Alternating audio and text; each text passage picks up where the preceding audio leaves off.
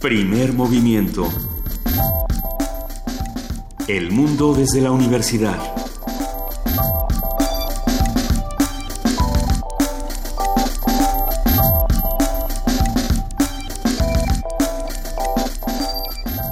Buenos días, estamos en primer movimiento, son las 7.06 de la mañana y están en la cabina Luisa Iglesias y Juana Inés de esa. Buenos días a las dos. Hola Juana Inés. Buenos días Miguel Ángel Quemain.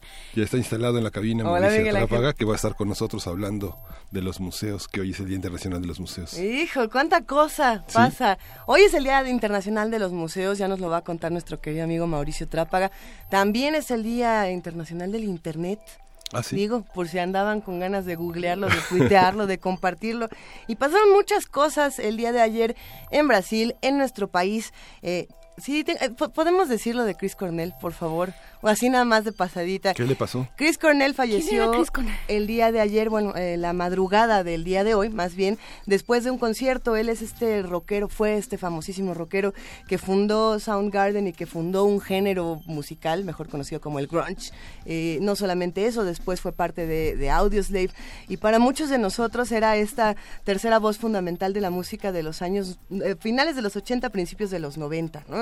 Teníamos a, a Nirvana, teníamos por supuesto a Pearl Jam y teníamos a Soundgarden, que eran estos tres pilares del grunge. Y, y pues sí duele pensar que que de los tres que tenía y de los tres que me quedaban, pues Kurt Cobain ya no, eh, en este momento pues ya tampoco está Chris Cornell y duele muchísimo y nos queda Eddie Vedder. Entonces, bueno, de estos tres pilares del grunge, habrá quienes digan, bueno, también estaban estos otros, pero digamos que uno era eh, la furia, otro era la estructura y otro era la emoción, y Chris Cornell siempre fue esta voz que, que representaba la emoción, entonces duele, pero duele más lo que pasó ayer en Brasil, ¿qué tal lo que, bueno, no, no duele más, duele igual, duele distinto, duele distinto porque esta, esta es de las que enfurecen.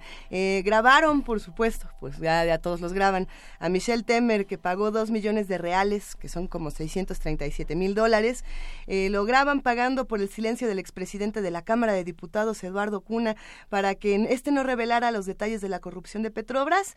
Todo esto lo señala el medio local O Globo y para resumirlo en tres puntitos, Telesur tiene una infografía que así de sencilla. Dice así, Temer autorizó comprar el silencio de Cuna para ocultar la corrupción de Petrobras. Así. Las declaraciones fueron grabadas por el dueño de la empresa GBS y difundidas por O Globo. Y tras el escándalo, los brasileños están pidiendo elecciones. Y deberían de pedir todavía más cosas porque pues el caso viene desde Dilma Rousseff y viene desde un poco más atrás y, y todo lo que ha pasado para que sigamos, bueno, en fin. Sí, eh, yo creo que hay varias eh, moralejas a la historia. Por un lado es eh, cuidado con lo que dice, ¿no? cuidado con lo que uno va diciendo por la vida. Y segundo, hay, hay ya una labor periodística y hay una, hay una presencia.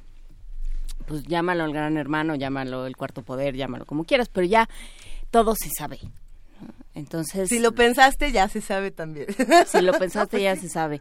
Entonces, bueno, pues eh, está ese tema, está por supuesto el tema de Trump y Rusia que no para, ¿no? Este, entran y salen nuevos fiscales especiales, ya entró un nuevo fiscal que es eh, qui- quien, según escuchaba hoy en la mañana, quien ha estado más tiempo en la en el FBI después de Hoover. ¿no? Este, el que más tiempo estuvo fue el fundador, Ed- Edgar Hoover, y ahora es este hombre que a quien se ha llamado para que sea el nuevo fiscal del, del eh, caso de Trump y Rusia, ¿no? de estas investigaciones de qué tan cerca estuvo la campaña, están saliendo también filtraciones a diestra y siniestra del Washington Post, de diferentes medios que dicen que sí hubo una no solo eh, que que, se, que había vínculos con Rusia sino que el mismo el mismo Flynn quien fue quien estuvo a cargo de la, de la Agencia Nacional de Seguridad como 10 minutos y luego se fue pidió avisó a los a los eh, abogados de Trump que tenía información que había tenido vínculos y que ahí estaba y que los abogados de Trump se hicieron locos. Todo esto está empezando a salir por todos lados en este en los medios de comunicación, así es que bueno, ahí están los temas.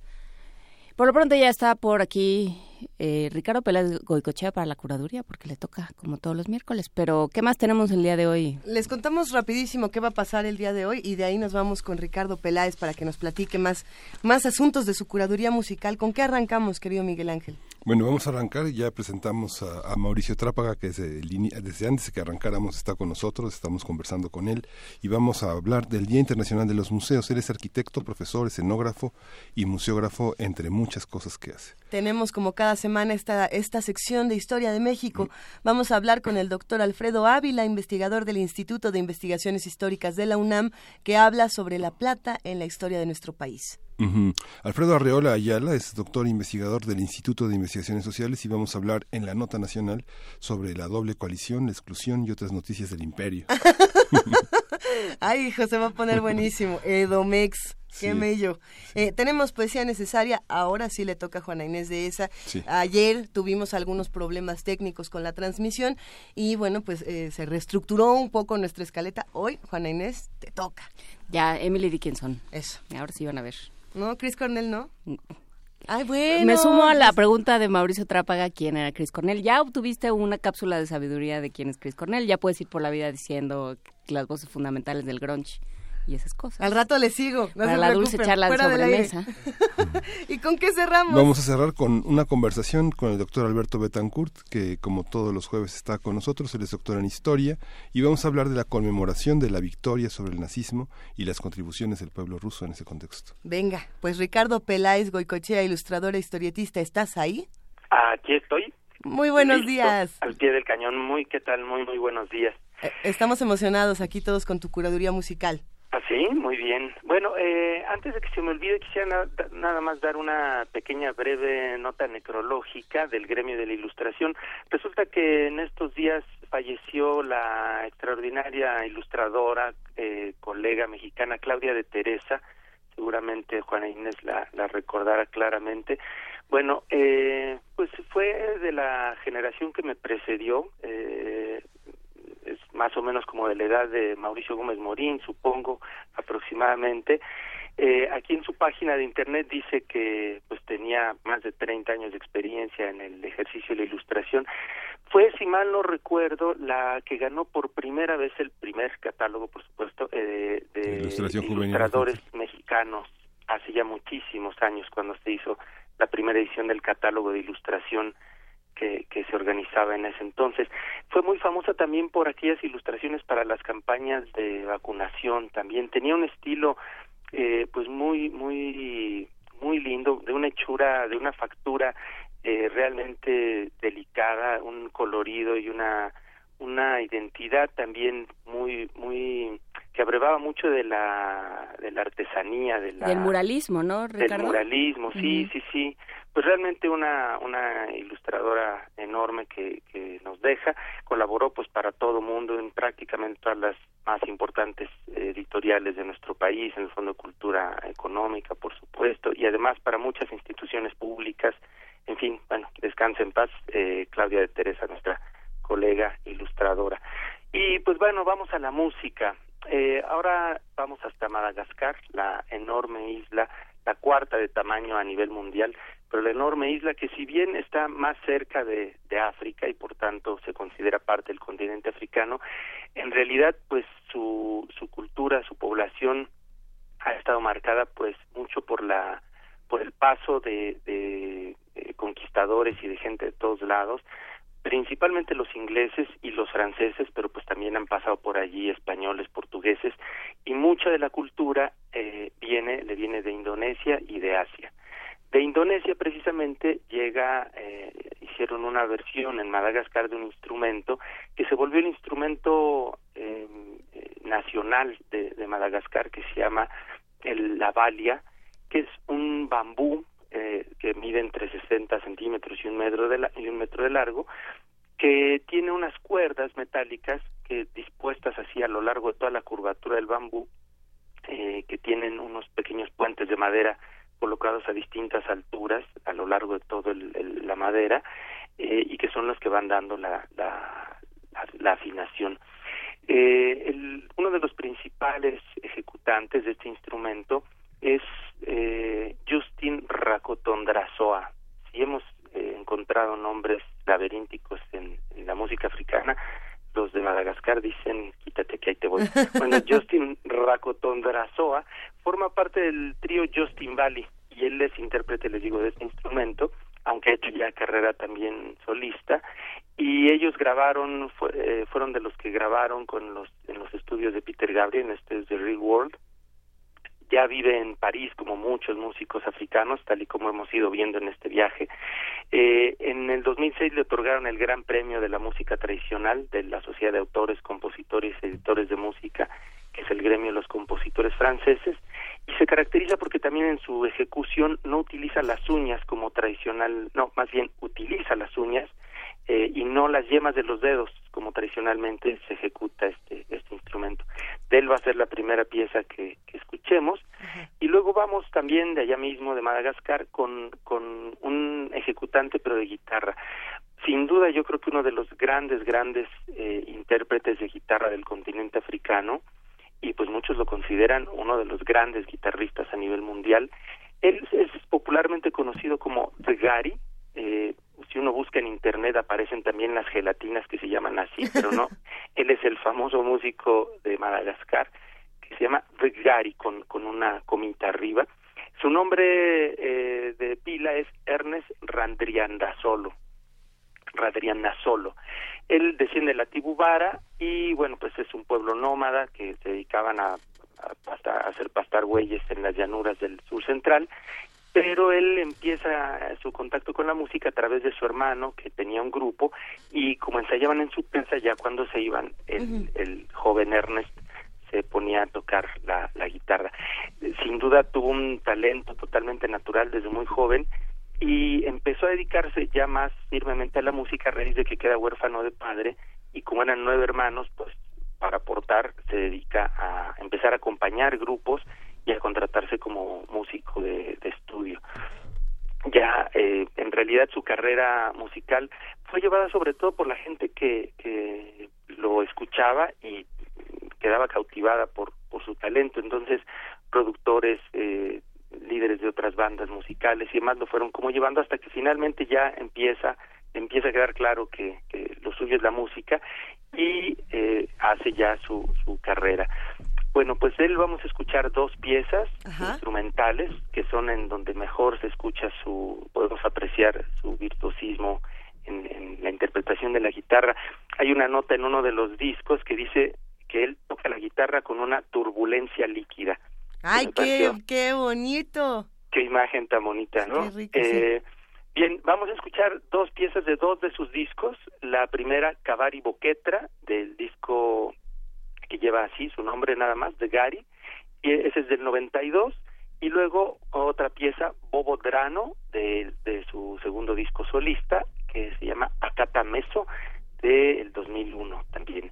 Y vamos a cerrar con una intérprete femenina, también de, de Madagascar, ella se llama Janitra Ranaibo, eh, y ha hecho carrera sobre todo en en París, bueno, surge para la música en Madagascar, por supuesto, desde muy joven, que empieza a cantar y a tocar la guitarra, formó parte de un grupo muy famoso, la escucharon y la integraron como vocalista a, a su grupo, el grupo Lolo So Ni Tarini.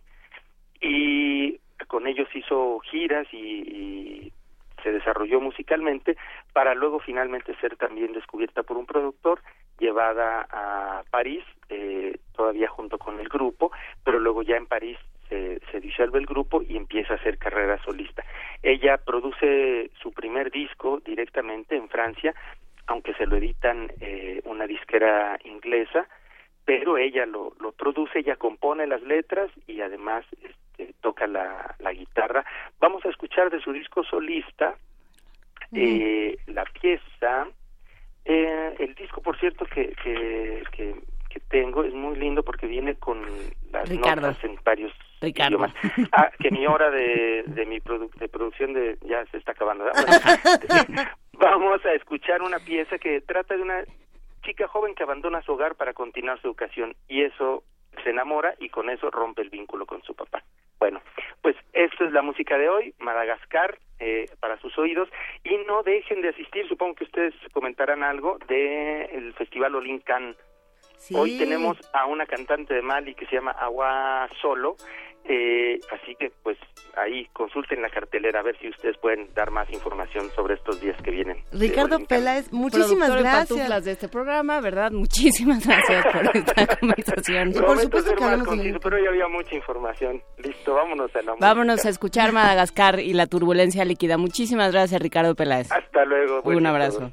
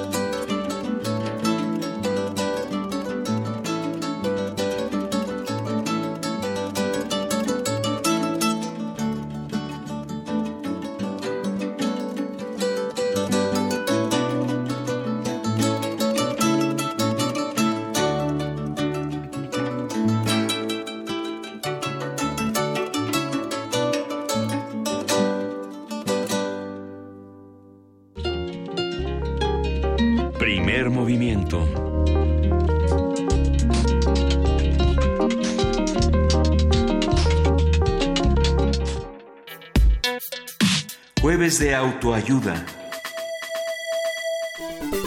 Desde 1977, cada año, el 18 de mayo, se conmemora el Día Internacional de los Museos. El tema de este año será museos e historias controvertidas, decir lo indecible en los museos, tópico con el que se resalta el papel de los museos como instrumentos al servicio de la sociedad que pueden convertirse en centros de pacificación de las relaciones entre los pueblos. De igual forma, esta celebración pretende subrayar la importancia de aceptar los pasados dolorosos inherentes a la humanidad para imaginar un futuro común bajo el signo de la reconciliación. Está con nosotros, como ya le dijimos, Mauricio Trápaga, arquitecto, profesor, escenógrafo y museógrafo, para hablar sobre este tema. Buenos días, Mauricio, ¿cómo estás? Muy buenos días, Miguel Ángel. Buenos días, Luisa. Buenos días, Juana Inés. Hola, hay un tema, hay un tema, hay un tema enorme con los museos. Hay unos museos federales y hay unos museos locales y hay unos museos de sitio que maneja el INA y hay unos museos eh, que son justamente parte del Instituto Nacional de Bellas Artes. ¿Cuál es el panorama de los museos? Hay unos museos universitarios. Unos museos universitarios. Este, es, eh, existe una un organismo de, que, que, depende de la UNESCO, el ICOM, que es el Consejo Internacional de los Museos, que se encarga de regular todas estas clasificaciones que pueden tener las situaciones museales, parten de una definición de lo que es el museo, que fundamentalmente es una situación de una institución este, sin fines de lucro y que promueve eh, distintas situaciones sociales actualmente eh, para visibilizar eh, muchísimas cosas, ¿no? En, es realmente una parte bondadosa de la globalización porque son ventanas a reconocernos como seres humanos a lo largo y lo ancho del orbe, justamente en este día 18 de mayo, que es el Día Internacional de los Museos, este, están participando eh, alrededor de 145 países con 35 mil museos con actividades simultáneas. Eh, la Ciudad de México en particular eh, ha dedicado todo el mes de mayo a, a conmemorar la situación y hay montones, montones de actividades. es una ventana también a, a vivir la vida sin ese tremendismo que nos regalan los, los noticieros en general, que desde que abres los ojos ya estás eh, electrocutado por, por lo tremendo de la cotidianeidad que lo único que ha pasado en esta contemporaneidad es que se hacen más visibles todas las cosas, ¿no? Y este y esta cultura perdón que lo diga en estos términos del morbo hace que perennemente vivamos en la zozobra y, asustados.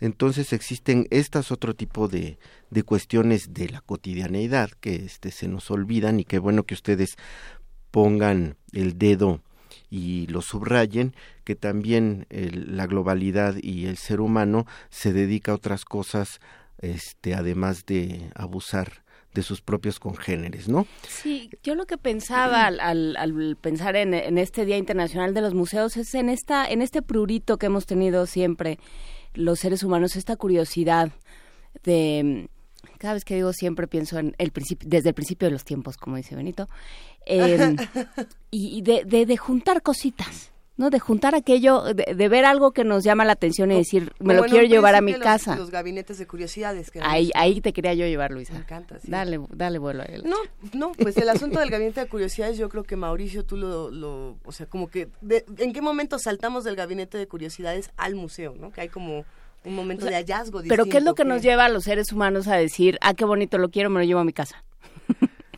En el momento en que te identificas con algo, en el momento en que el objeto o la circunstancia que cobra un significado para ti, en ese momento lo coleccionas y lo coleccionas a lo mejor no objetualmente, no de estar guardando los tiliches, en el cual yo tengo un doctorado en tilichismo, pero es una cuestión familiar.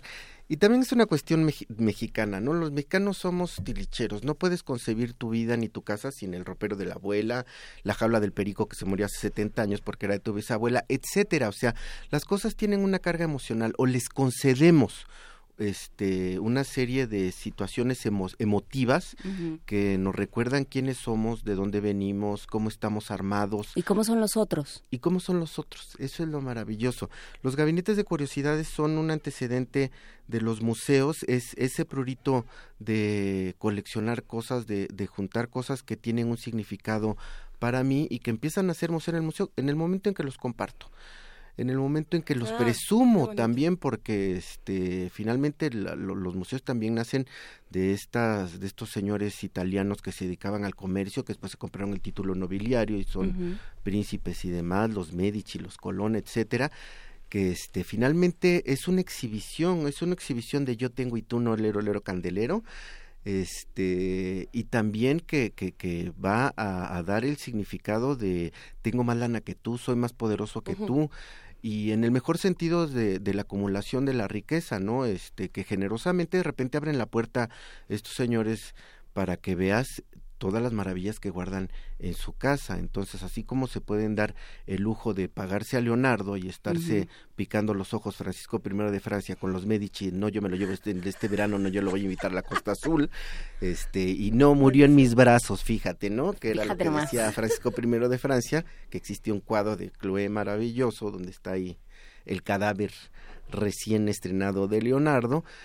¿Qué implica eso? Implica eh, la sana presunción del ser humano por tengo lo mejor, soy lo mejor y este y no nada más acumulo para adueñarme del territorio del de junto, sino acumulo para, para guardar humanidad, para guardar los mejores productos que puede producir, válgame la, la redundancia, el ser humano, el arte, el arte que es la mejor radiografía de la parte más bella, más pura, más esencial del ser humano. Sí soy de otra generación, sí creo en la belleza, sí soy aficionado a lo bonito, soy arquitecto en caridad y es que es lo mejor que se puede ser profesionalmente. Me ha gustado muchísimo separar como, a ver, los museos pueden guardar lo humano, también pueden presumir, estas cosas pueden compartir o no.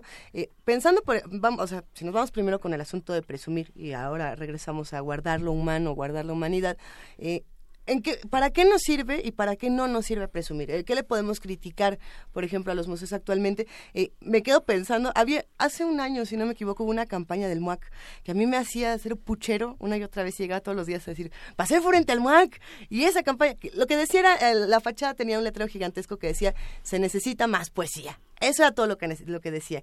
Y yo pensaba, mejor ponme un poema y ayúdame a, entender mejor mi realidad. Pero yo sabía que adentro del MUAC estaban estos poemas, ¿no? Y, había como esta eh, parte de compartir y de guardar lo humano, pero también de presumirlo, ¿no? Eh, ¿Hay algún momento en el que presumir este conocimiento o, esto, o esta eh, maravilla de lo humano esté siendo también pernicioso? O no. No sé cómo, no sé si estoy articulando. No sé si pernicioso. Porque no es perniciosa Pero hay una, sí hay una, hay una parte de esnovismo. Como de yo estoy bien y tú estás mal y no me en el arte contemporáneo, seguro no lo estás entendiendo. Chavo.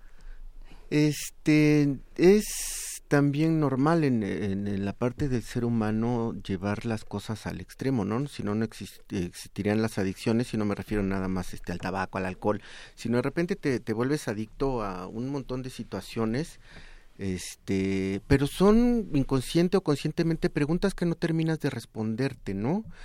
Este, hablando del MOAC, tuvieron esta campaña maravillosa de este de estas fotografías del que ya había ido al MAC y se quedaba con, un ojo cuadrado. ¿no? ¡Ay, mijito, qué te pasó! Este, sí, le pasó encima el museo. Eso es lo que te hace el museo. El museo te cambia, te cambia tu visión, te cambia tu manera de ver las cosas. Sí, claro. Este, para bien, para mal, para regular, te hace pensar. Es igual que este espacio de reflexión maravilloso llamado Primer Movimiento. que este no te da necesariamente la receta ni la solución, pero te hace pensar te hace cuestionarte las cosas, te hace cuestionarte a ti mismo. Cuando empiezas a preguntarte y a no estar seguro de lo que estaba seguro, yo creo que ya es este positivo porque te permite crecer. Te permite crecer, te pone en crisis. Finalmente las crisis son algo bueno porque te permiten confrontar tus bordes, te permiten confrontar si tus valores son realmente valiosos, si valen tus valores, válgame este juego de palabras. Entonces, este, eso es lo que hacen los museos. Hay situaciones que nos pueden irritar, que también toca hacer la introspección de por qué me está irritando una situación. Exacto. Sí, no vamos a hablar ahorita de, de, la parte abyecta de, este, de los noticieros, pero sí otro tipo de situaciones que se tejen de manera más sutil. Hay ahorita una exposición en el MOAC de la cual no voy a hablar en particular, pero sí que ha causado ámpula. No, la, de las casas es, muy es muy divertida. A mí me gustó mucho porque es como asomarse a los chiquitraumas de este de este artista plástico. Entonces siempre tiene esta parte también morbosa. El teatro, el cine, el, el museo te, te, te ofrecen este escaño de seguridad para los espíritus voyeuristas como el mío que te permiten espiar este socialmente aceptado. ¿No? O sea, este, vas y espías una bola de circunstancias culturales y reflexionas. Entonces, este, es importantísimo. El MUAC se, se presta para esta situación que ha causado polémica, que no va a hablar de la situación, está bien o está mal. Eh, yo creo que sí tiene la universidad y en tanto el MOAC una obligación de permitirnos reflexionar sobre ciertos temas. Hay temas incómodos y hay temas que, este, que no terminamos de resolver pero el taparlos, el echarles un camión de tierra encima y olvidarnos, no nos soluciona las cosas. Al contrario, el hacer las cosas visibles, permitir que se dé este, esta discusión, esta reflexión, que se hagan visibles los que no están de acuerdo, que se hagan visibles los que les parece maravilloso, sí nos permite tejer un, un, un, colectivo social más sano, un tejido social que se reconozca en sus diferencias. Yo creo que en nuestro país ha habido enormes avances. Este, tenemos una constitución que cumple 100 años, pero no cumple 100 años oliendo a naftalina y arrugada. Tenemos, la constitución es vigente, la constitución se ha ido amoldando a esta cosa que, que estamos construyendo, que yo no me atrevería todavía a decir que estamos construyendo porque me da un miedo. Este, y también me da mucha ilusión y me da este paz, este, ¿por qué? Porque veo a mis alumnos, veo a la juventud, veo que hay propósito, hay ganas y todo eso nos ayuda a los museos a, a ver, a ver y a verlo a partir de espacios de tregua, es como la Olimpiada, ¿no? Este, vamos a juntarnos, no estamos rompiendo el hocico, pero bueno, toca hacer Olimpiada y vamos a, a, platicar del deporte, ¿no? Es una manera muy barata de poner los Juegos Olímpicos. Pero eso hacen los museos, nos dan treguas sociales para abordar temas, temáticas que pueden ser muy duras, muy difícil. El tema de este año del, del Día Internacional de los Museos está haciendo visible una serie de cuestiones dolorosas desde la reflexión y no desde el morbo. Yo creo que eso es fundamental. Mauricio, hay una, hay una visión. Tenemos un sistema de museos en México muy importante, organizado temáticamente, institucionalmente, pero también hay una historia que, se, que, que, sigue viva en la historia de los museos hoy, que son los museos de los conquistadores. No sé, uno ve el Museo Británico y parte de la historia que cuenta es lo que le arrebatamos a los demás. Hay una serie de museos que han construido las, las instituciones privadas, que es fui a comprar allí, ¿no? Es, es, es esta idea. ¿Cómo, ¿Cómo está en este panorama en México los museos privados? Y si puedes comparar con alguna situación en el mundo de los grandes de los grandes compradores más que de los grandes antologadores. Yo recuerdo cuando Tamayo eh, puso su colección al servicio de un nuevo museo que se crearía. ¿Y Olga? ¿Olga este, no, no, fue la que lo puso? Bueno, fue Olga, fue Olga, pero este Tamayo decía, creo que he comprado algunas buenas cosas que deben de ver los mexicanos. En, en el caso de otros museos privados, este, ¿Cómo, ¿Cómo se inscribe en esta política internacional de lo que hay que ver en función de lo que tú decías, del dinero, del poder, de los gustos de unos mecenas que adquieren obras que consideran clásicas o que tienen posiciones sobre el arte contemporáneo que quieren convertir en clásico? ¿Por qué me hacen preguntas tan difíciles? pues para qué Voy a tener que abrir la boca. Este, a, ver, bueno, a ver, cuéntanos. Mira, si, si toca democracia, hay que entender que el papel del Estado es un papel de regulación, no es un papel de imponer, no, es un papel de, de, equilibrar la situación, en nuestro caso de los ciento veintitantos millones de mexicanos, para que la cosa sea medianamente pareja. Lo ideal es que fuera equilibrada y pareja.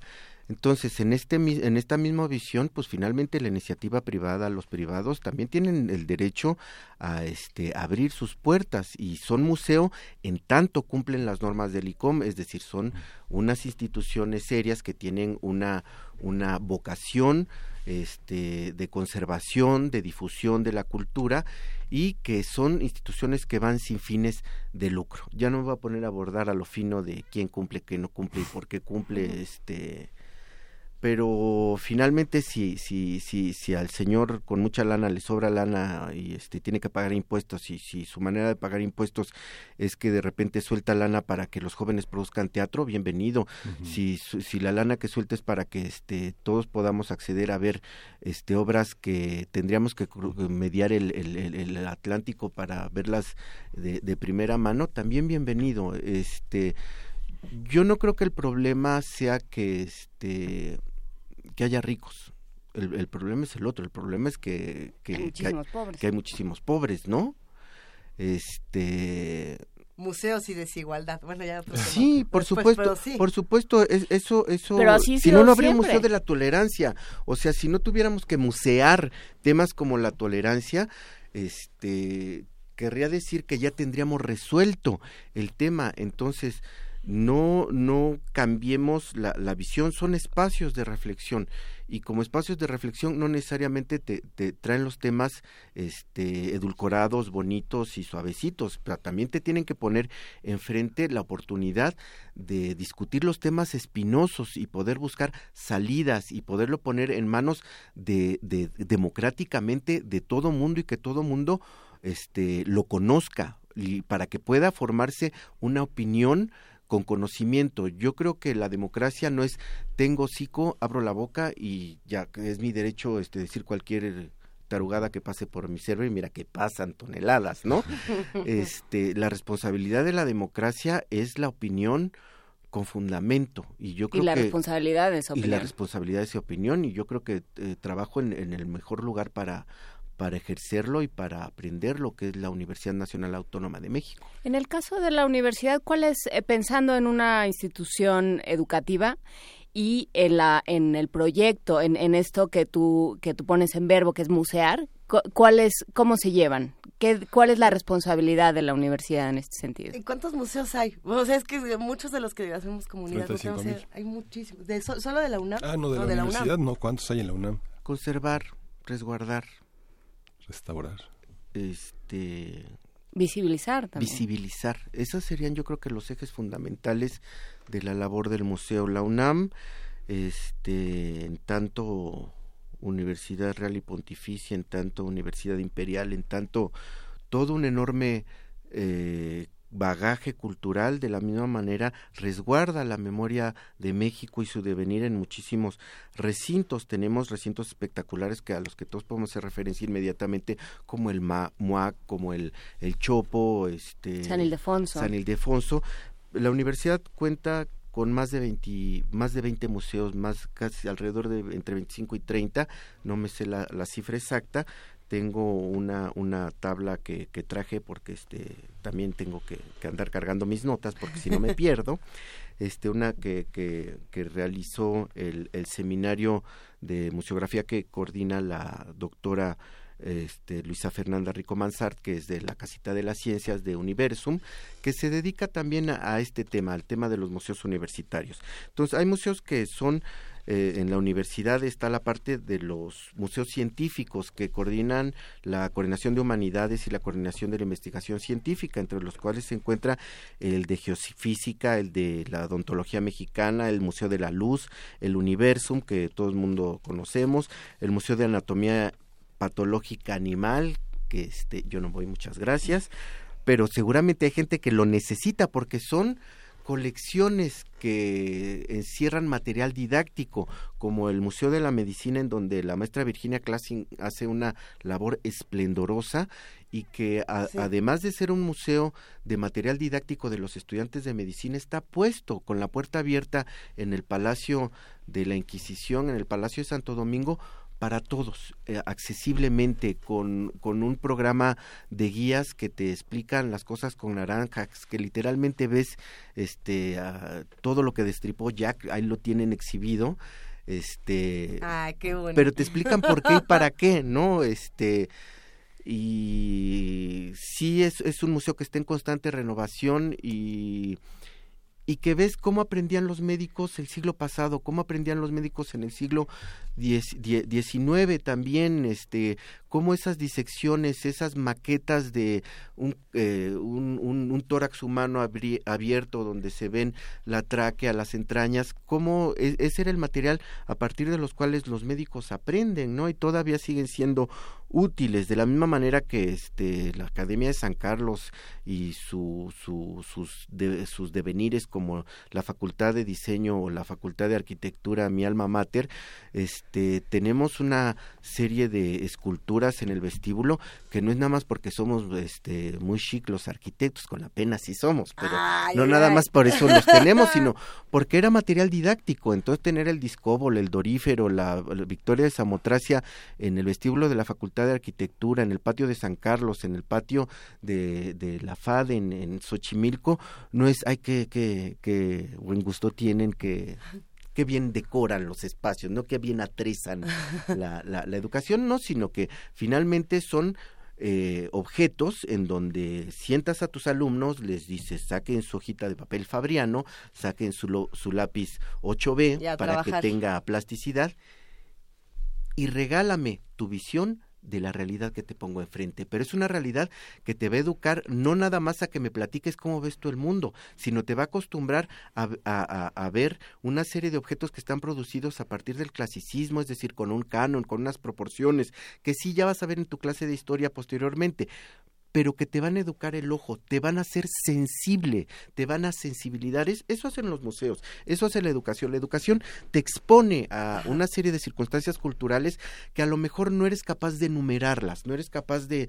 decir como la tarea, este, dos más dos son cuatro, pero eres sensible a ellos, estás acostumbrado, te acostumbras a lo bueno. Ese es, por ejemplo, uno de, las, de las cuestiones maravillosas de la difusión cultural de la universidad. Es también que, que el universitario conozca lo mejor que puede haber de la producción del espíritu humano, se acostumbre y por lo tanto eso sea lo que aspire. Eso es uno, de, los, de los fundamentos de la de la educación. Querido Mauricio Trápaga, estamos fascinados. Si usted se pregunta cómo despierta la gente de frente al micrófono, es así. Qué, qué, qué gustazo y qué manera de celebrar. Eh, ya nos tenemos que despedir, pero brevemente, ¿qué hacemos? ¿Dónde, ¿Dónde festejamos el día de hoy a los museos? Vámonos a los museos para festejar. Vámonos a los museos, vámonos a los museos universitarios. Dentro del Día Internacional de los Museos y que están en esta red de los 35 mil museos a lo largo del mundo, solo hay siete en nuestro país que están formando parte activa del tema. Y este uno de ellos es nuestro museo que se encuentra en, en el Palacio de Minería, en donde hay una serie de actividades maravillosas. El día de hoy, por ejemplo, de 7 a 10 de la noche está la Noche de Museos con la exposición de los inventos de Leonardo da Vinci y Manuel Tolsa. ¿Te parece bien si la compartimos en redes sociales? Por supuesto. Vamos a subir toda la información de Mauricio Trápaga, eh, la que nos comparte precisamente para que nos sumemos a esta gran celebración que ya se nos antojó muchísimo. Eh, Palacio de Minería y veremos qué otros más en www.radionam.unam.mx, en arroba P Movimiento y en diagonal Primer Movimiento UNAM. Querido Mauricio Trápaga, millones de gracias. Al contrario, muchísimas gracias. Siempre es un patio de recreo venir con ustedes. Mauricio Trápaga es como un museo. es como un museo. Muchas gracias. Es un gabinete de Es nuestro museo favorito. Primer movimiento.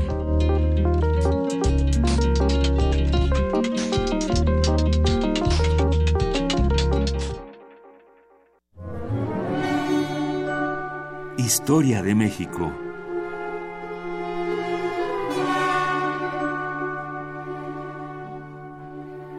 Y a mí que me encanta esta ráfaga con la que presentamos eh, cada jueves, nada más y nada menos que al doctor Alfredo Ávila, investigador del Instituto de Investigaciones Históricas de la UNAM.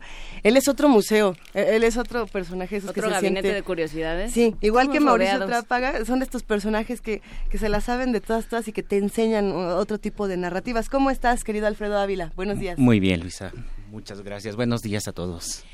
Cuéntanos, la plata. La plata. La plata, pues antes del petróleo, que el petróleo nos hizo vivir todo el siglo XX, no sé si bien o si mal, pero bueno, este fue la plata. Y la plata eh, todavía hoy es muy importante. Sabemos que, que buena parte de los ingresos eh, de este país provienen de la eh, explotación y exportación de, de plata. Y y pues la verdad es que a lo largo de cuatro siglos, desde casi el inicio de la Nueva España hasta 1905, la plata fue un eje eh, fundamental de la economía mexicana. O sea, era muy obvio cómo tenías un real minero, pongamos Guanajuato, y toda la zona de alrededor florecía la zona de los alrededores empezaban a producir eh, básicamente productos agrícolas, ganaderos, verduras, hortalizas para alimentar a la ciudad productora de, plata. Y esto pasó también en Bolaños, en el actual estado de Jalisco, pasó alrededor de Tasco, pasó aquí alrededor del Real del Monte, en el actual estado de Hidalgo. Es decir, se convirtió en un detonador de la economía en todos los niveles y modificando la sociedad también en todos los niveles.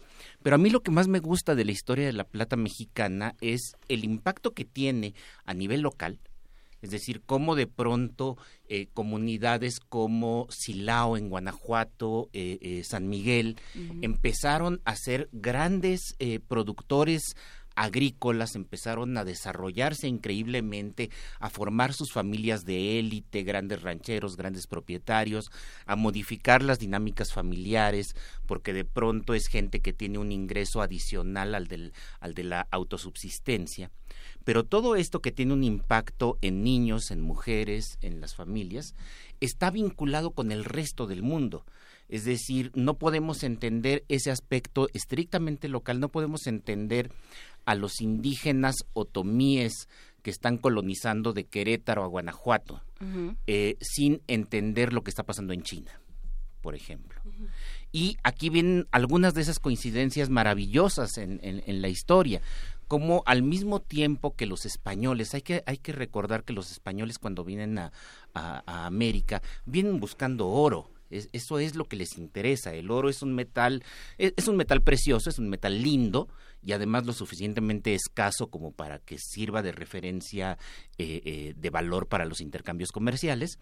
Eh, vienen buscando oro y aunque en un inicio sí lo encuentran, pero la verdad es que lo, lo que más encuentran es plata y esto en un principio es una gran decepción para, para ellos. Hacia los años 40 del siglo XVI... Se reponen, ¿no? más o menos el, de la decepción se reponen de la decepción pero pero no por no por ellos mismos sino porque en los años 40 50 del siglo XVI se empieza a descubrir eh, eh, se funda Zacatecas se funda el Potosí en el Alto Perú en lo que actualmente es, es Bolivia que además será un, un cerro maravilloso lleno de plata.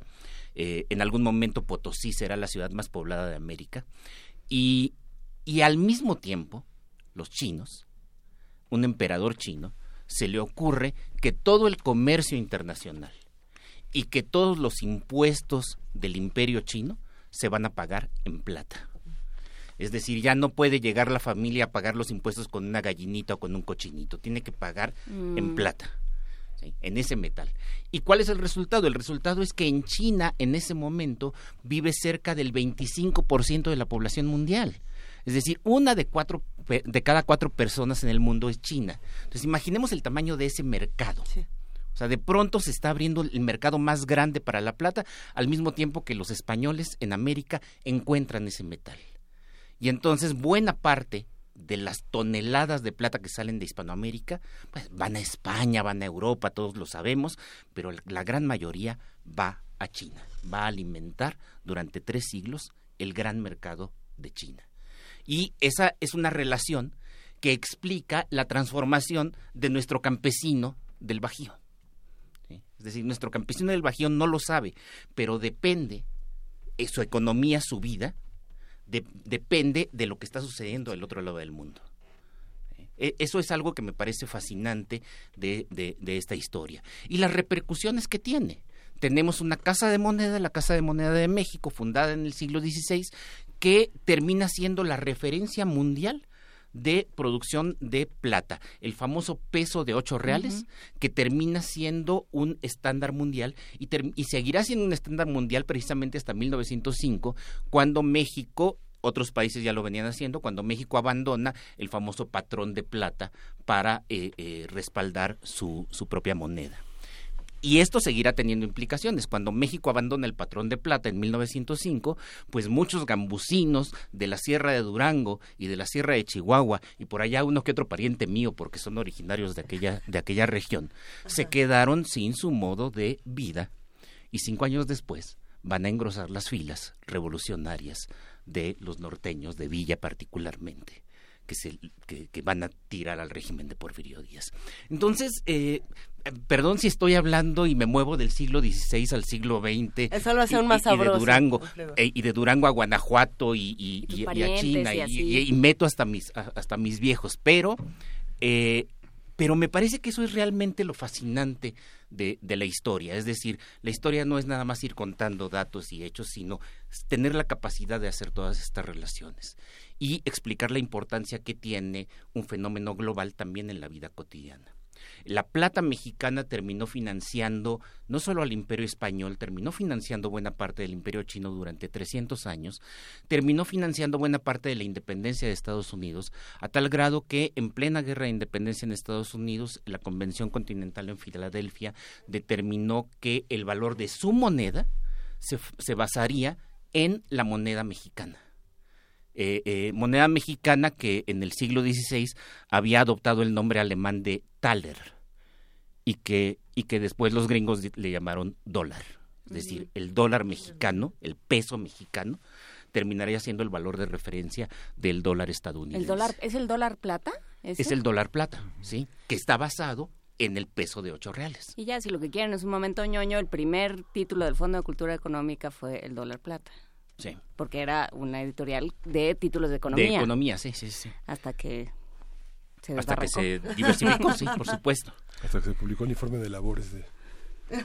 de todo el mundo. Qué pero y entonces, a ver, pero lo que es lo que llama la atención es que hoy llore el mundo entero porque cómo la economía de China nos afecta. La economía de China nos ha afectado siempre. Bueno, no, no, no exactamente la de China, pero siempre la economía mundial desde los cartagineses ha estado interconectada. Bueno, tiene que ver con lo que mencioné hace un momento. Es decir, a finales del siglo XV y comienzos del siglo XVI, el 25% de la población vive en China. O sea, es el número y es algo que habitualmente se nos olvida. ¿Por qué China? ¿Por qué la India? Porque China en este momento tiene cerca de 1.600 millones de habitantes y la India tiene cerca de 1.200. Entonces, eso, eso es algo muy, muy importante. Les voy a contar un cuento rápido que no tiene mucho que ver con La Plata, pero es un cuento bonito.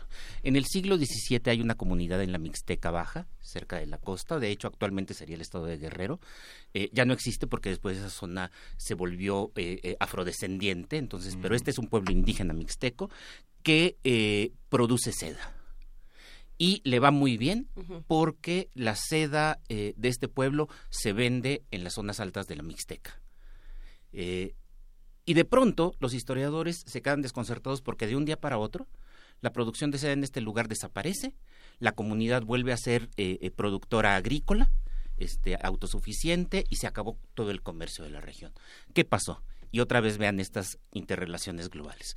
Lo que pasó es que los holandeses estaban tercos con que querían ser independientes, hacen una guerra de independencia, bloquean el Océano Pacífico, es decir, bloquean el comercio con China, y eso le permite a esta comunidad producir seda. Cuando termina la guerra de independencia en los Países Bajos y el comercio con Asia se recupera, empiezan a llegar sedas de la India, que son mucho más bonitas y mucho más baratas que las sedas que producían nuestros amigos de la Mixteca Baja. Y resulta que a sus paisanos de la Mixteca Alta les encantan las sedas de la India. Entonces, ahí están. Ahí están los chinos, ahí están los holandeses, ahí están los piratas en el Pacífico y ahí está esa comunidad indígena que tiene un momento de esplendor produciendo seda. Entonces, es la vida cotidiana. Lo, lo- lo que a mí me encanta de todo esto es que tienes la política, tienes la economía, tienes el mundo, pero al final termina afectando la vida cotidiana de las personas, de todos nosotros. Alfredo, como siempre nos están preguntando en redes sociales, ¿qué libro nos recomiendas para entrarle justo a estos temas? Y aquí nos están diciendo, ¿y eso en dónde lo puedo leer? Mira, eh, la más importante especialista en la historia del comercio transpacífico es Carmen Yuste, investigadora de, de mi instituto de investigaciones históricas de, de la UNAM, y ella tiene varios libros sobre comerciantes transpacíficos, sobre eh, eh, las redes que hay entre China, la famosa NAO de China, que, que además es una cosa que habitualmente no pensamos, ¿no? Siempre decimos, mira, la NAO de China traía porcelanas, traía marfiles, traía... Mantón de Manila. eh, el mantón y, y, ¿cómo se llaman estas cosas? Talaveras o... bueno. ¿Sí? ¿Y con qué les pagábamos?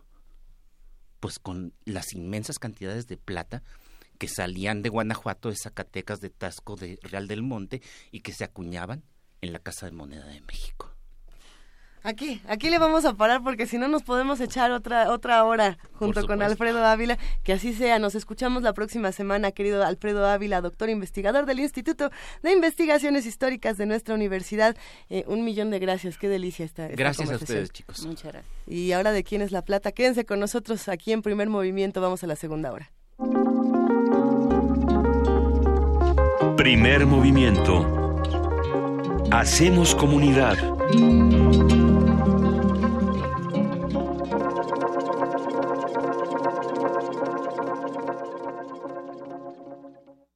Corte informativo. La UNAM. En la búsqueda de opciones para el aprovechamiento de los fructanos de la planta de agave, un grupo de investigadoras de la Facultad de Estudios Superiores Cuautitlán, encabezado por Laura Patricia Martínez, estudia la elaboración de alimentos con propiedades prebióticas. Además, analizan la posibilidad de desarrollar un jarabe bajo en calorías como edulcorante. Nacional. El Instituto Mexicano de Derechos Humanos y Democracia señaló que aunque es positivo el fortalecimiento del mecanismo de protección a periodistas, el fondo del problema de las agresiones contra los comunicadores radica en la impunidad, la cual se construye desde el sistema de justicia. Por su parte, legisladores del PRD, PAN y Morena acusaron que el gobierno fracasó en su deber de garantizar la seguridad de todos los ciudadanos y es incapaz de frenar los crímenes de periodistas. Habla la senadora Dolores Padierna. Y se requiere la comparecencia del secretario de Gobernación, cabeza de la Secretaría de Garantizar la seguridad, la gobernabilidad del país que se encuentra sumido el día de hoy en una grave crisis de inseguridad. Al respecto, Estefanía Torres, diputada española del partido Podemos, advirtió que denunciar la violencia, la corrupción política y el narcotráfico, así como la relación que suele existir entre ellas, puede salir muy caro en México. El gobernador de Chihuahua, Javier Corral, señaló que los resultados de la investigación del asesinato de la periodista Miroslava Bridge se darán a conocer en las próximas semanas. Esto a pesar de que el crimen se cometió hace casi dos meses y en aquel momento se aseguró que había avances importantes. Ana Cristina Ruelas, directora de la organización Artículo 19, alertó que en diversas entidades del país se cometen más crímenes contra periodistas. Economía y finanzas. De acuerdo con datos del Instituto Nacional de Estadística y Geografía INEGI y del Instituto Mexicano del Seguro Social, 6 de cada 10 personas ocupadas en el país trabajan en el sector informal, las cuales mantienen salarios precarios y carecen de protección social. Internacional. Venezuela rechazó en la ONU la injerencia de Estados Unidos en la crisis que ha dejado 43 muertos en las últimas siete semanas. Es Rafael Ramírez, representante de Venezuela ante ese organismo. Es importante resaltar que Venezuela no plantea riesgo alguno a la paz ni a la seguridad, ni a nivel internacional ni a nivel regional. Esta es una de las condiciones fundamentales para que un tema entre al Consejo de Seguridad. Nosotros estamos preocupados porque los Estados Unidos intenta traer temas bilaterales con nuestro país a instancias multilaterales. Lo ha hecho en la OEA y lo intenta hacer en la ONU, en ambos casos sin éxito. Es una estrategia calculada y deliberada contra nuestro país. El presidente de Brasil, Michel Temer, negó estar involucrado en un esquema de sobornos para comprar el silencio del expresidente de la Cámara de Diputados, Eduardo Cuna, y su operador Lucio Funaro, ambos en prisión. Hasta aquí el corte, en hora más información. Escuchas XEUN Radio UNAM.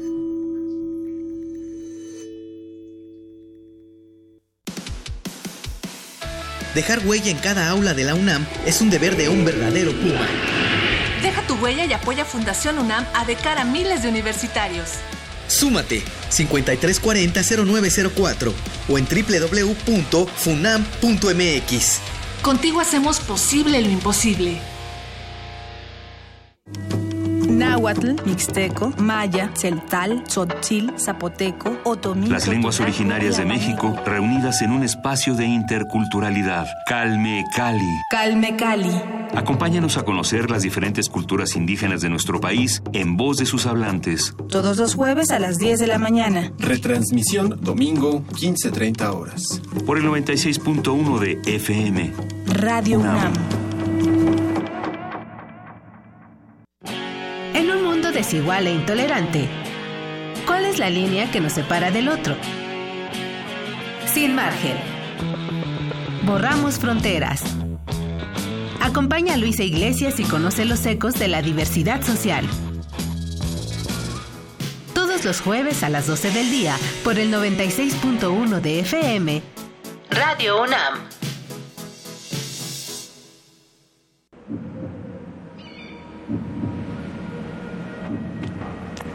No es momento de temerle al muro de Donald Trump, ni permitir que nos humillen, ni que denigren nuestra grandeza.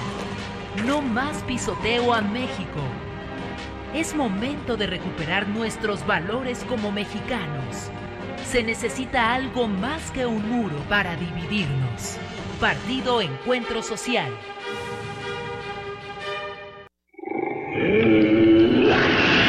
En la UNAM se escriben historias de éxito. En Fundación UNAM hacemos que estas historias sean posibles ya que becamos anualmente a más de 68 mil universitarios. Súmate 5340-0904 o en www.funam.mx. Contigo hacemos posible lo imposible. Tardes, bienvenidos sean todos ustedes a Prisma RU por Radio UNAM. Yo soy Deyanira Morán. Esta es la información deportiva. Se homologarán todos los procedimientos. Hasta aquí el reporte. Zarpazo RU. Prisma RU de lunes a viernes. De lunes a viernes. De 1 a 3 de la tarde.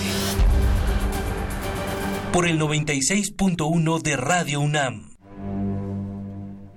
Una orquesta en la cocina Cuarteto de cuerdas en el auto. Y un violonchelo solista sentado en el sillón favorito de la sala.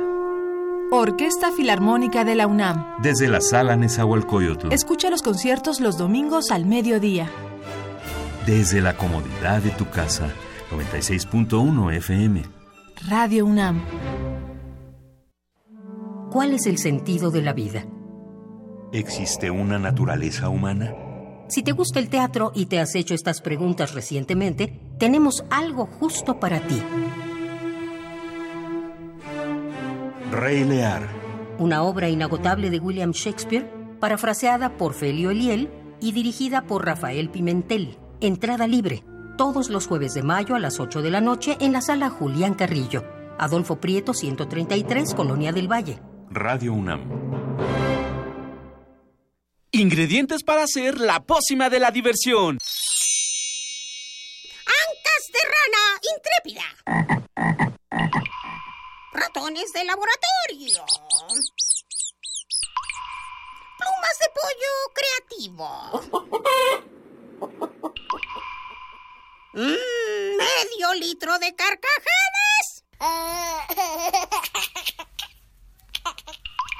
y listo. Revolvemos todo y decimos... ¡Hocus Pocus! Hocus Pocus, la revista de los peques y no tan peques. Todos los sábados de las 10 a las 11 de la mañana por el 96.1 de FM. Diviértete aquí en Radio UNAM.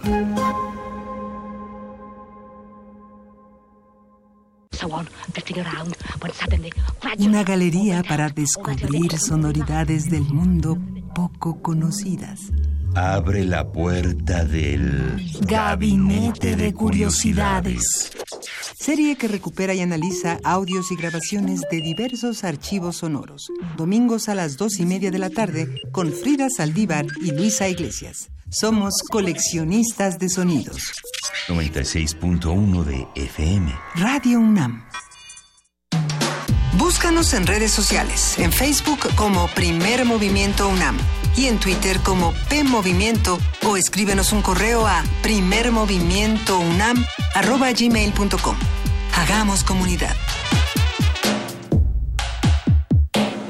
8 de la mañana con 8 minutos. Esta es la segunda hora de primer movimiento con Miguel Ángel Quemain, Juan Inés de esa, Luisa Iglesias y todos los que hacen comunidad y todos los que hacen este programa. Eh, tenemos muchas noticias, por supuesto. Esta primera hora estuvo tan sabrosa que no, no nos alcanzó el tiempo para compartir con ustedes la información que nos comparten nuestros amigos precisamente de información de Radio UNAM.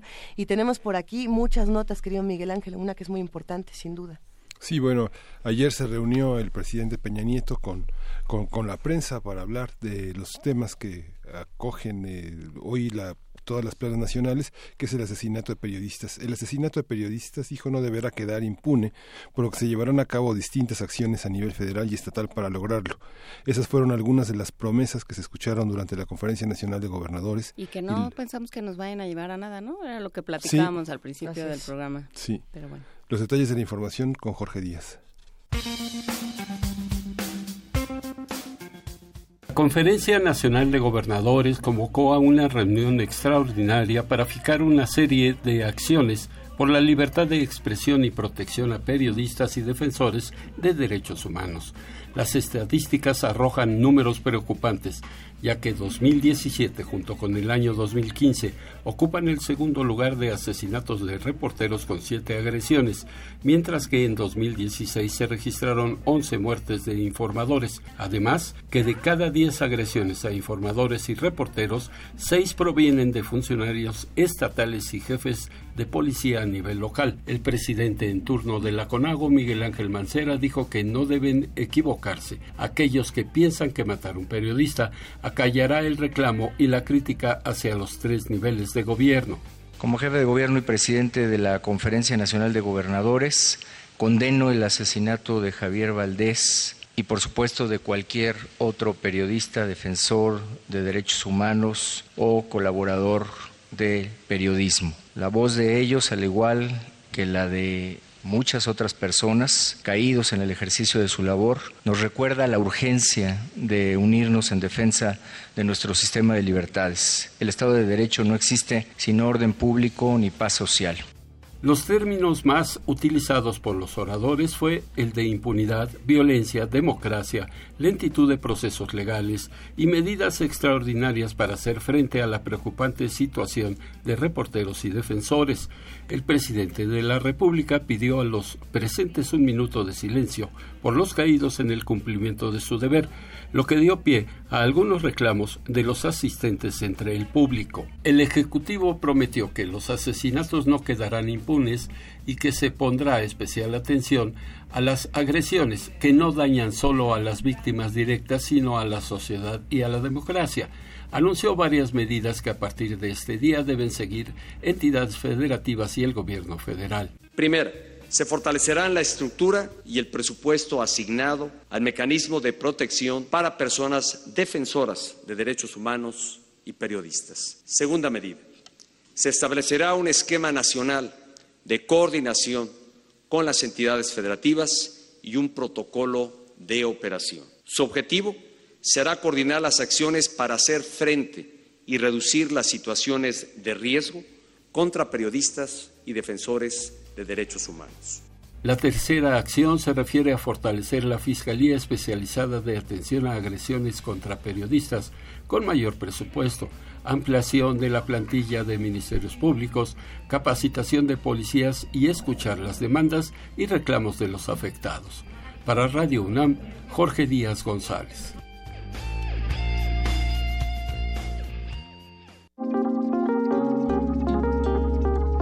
Primer movimiento. Hacemos comunidad.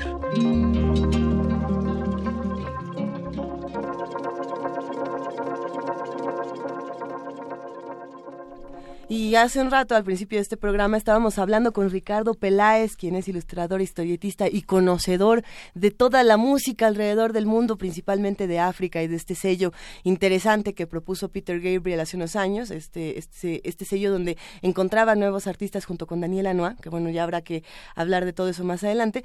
Y Ahora vamos a escuchar precisamente de esta curaduría de Ricardo Peláez a De Gari, que se escribe de apóstrofe Gari para los que estén interesados en esta fenomenal melodía. Esto es Cavari Botreca.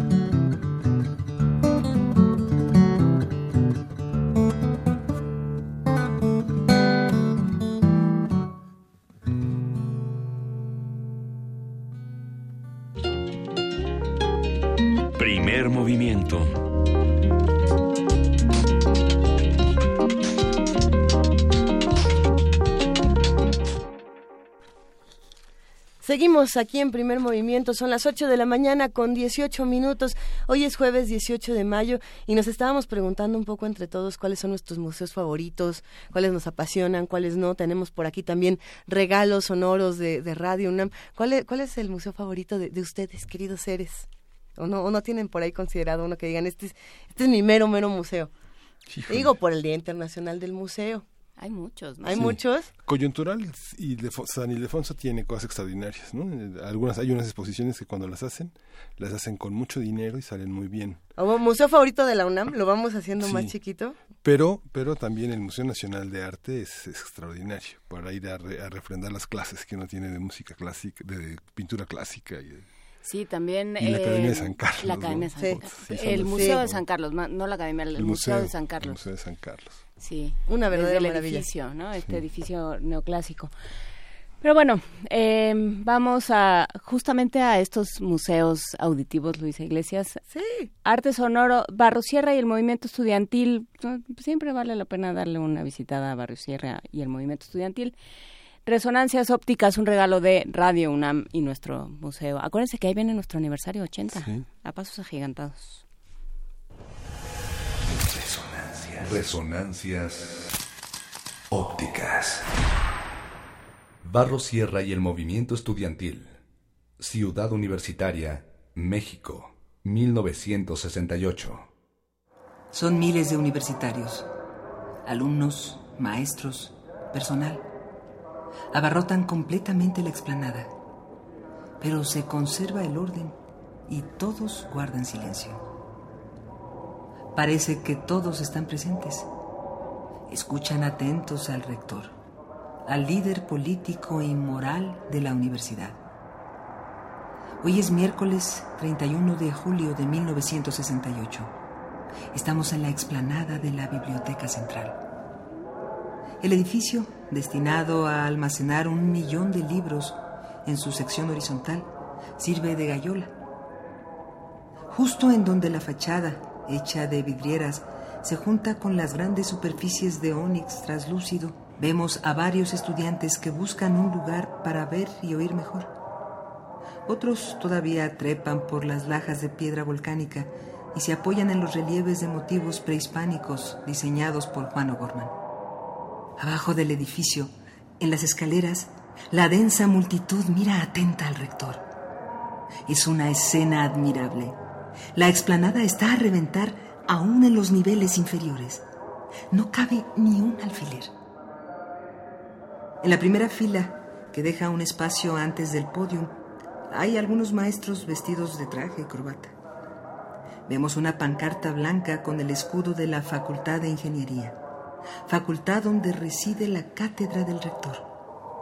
Algunos estudiantes rompen la formación del mitin para acercarse al frente se adelantan en algunos puntos a los trajeados. Atrás de ellos está la masa inmensa, jóvenes en su mayoría. Desde nuestro punto de vista vemos, tras su hombro derecho, el perfil del rector Javier Barros Sierra, parado sobre un podio.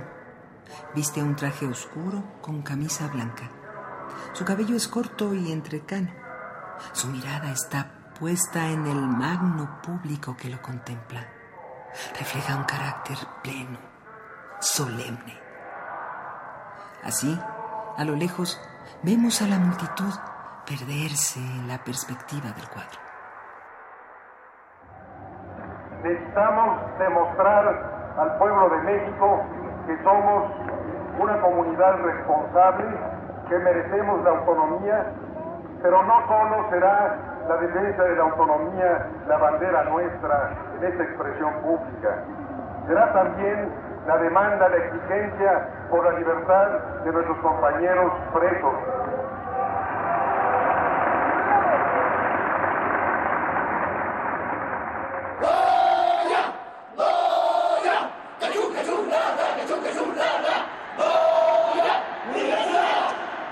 El rector Javier Barros Sierra desempeñó un papel fundamental en el movimiento estudiantil mexicano de 1968.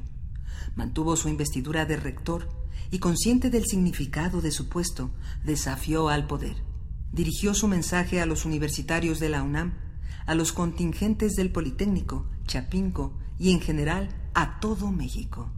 Después de que los militares derribaron de un bazucazo la puerta de las preparatorias de San Ildefonso y las ocuparon violentamente, el rector de la universidad izó la bandera a media asta en señal de luto. Las autoridades universitarias convocaron a un mitin de protesta en Ciudad Universitaria. Más de 20.000 personas acudieron al mitin. Finalmente, el primero de agosto, el rector Barro Sierra encabezó una marcha por la Avenida de los Insurgentes con una asistencia de más de 100.000 personas.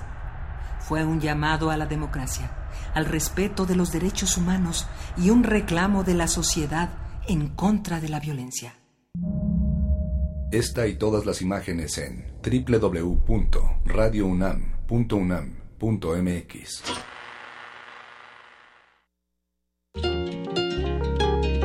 Primer movimiento.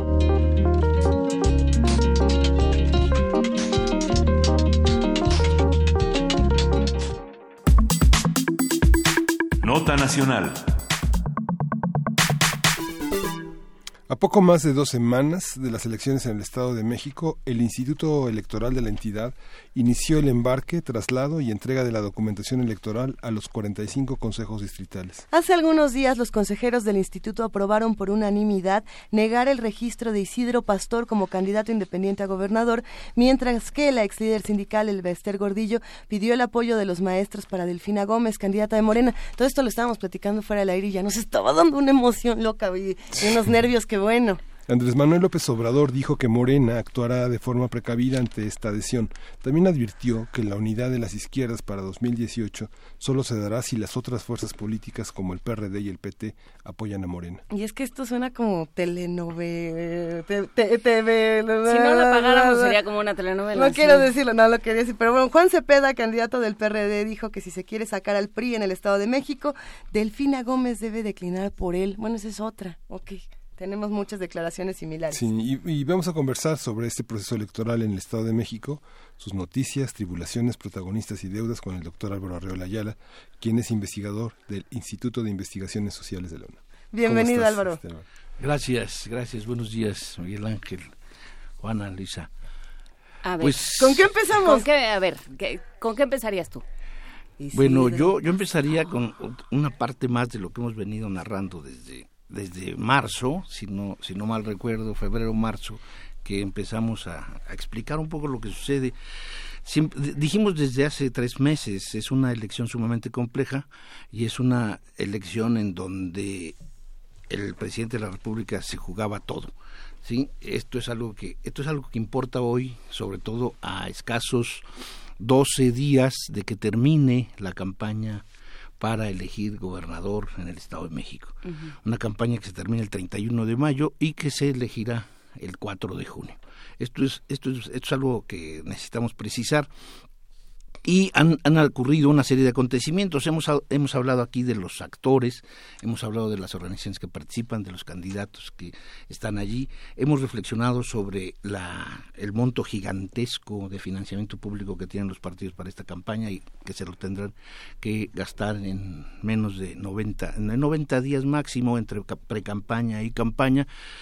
Y bueno, ahora una serie de acontecimientos nos llevan a olvidarnos un poco de la forma.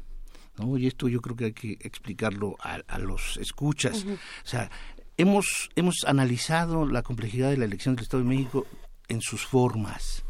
Creo que lo que importa ahora y de aquí al 4 de junio y en adelante es sobre todo explicar el fondo. El fondo es, sobre todo, que es una elección, a todas luces, a 12 días que se termine la campaña, es una elección de Estado. ¿A qué me refiero?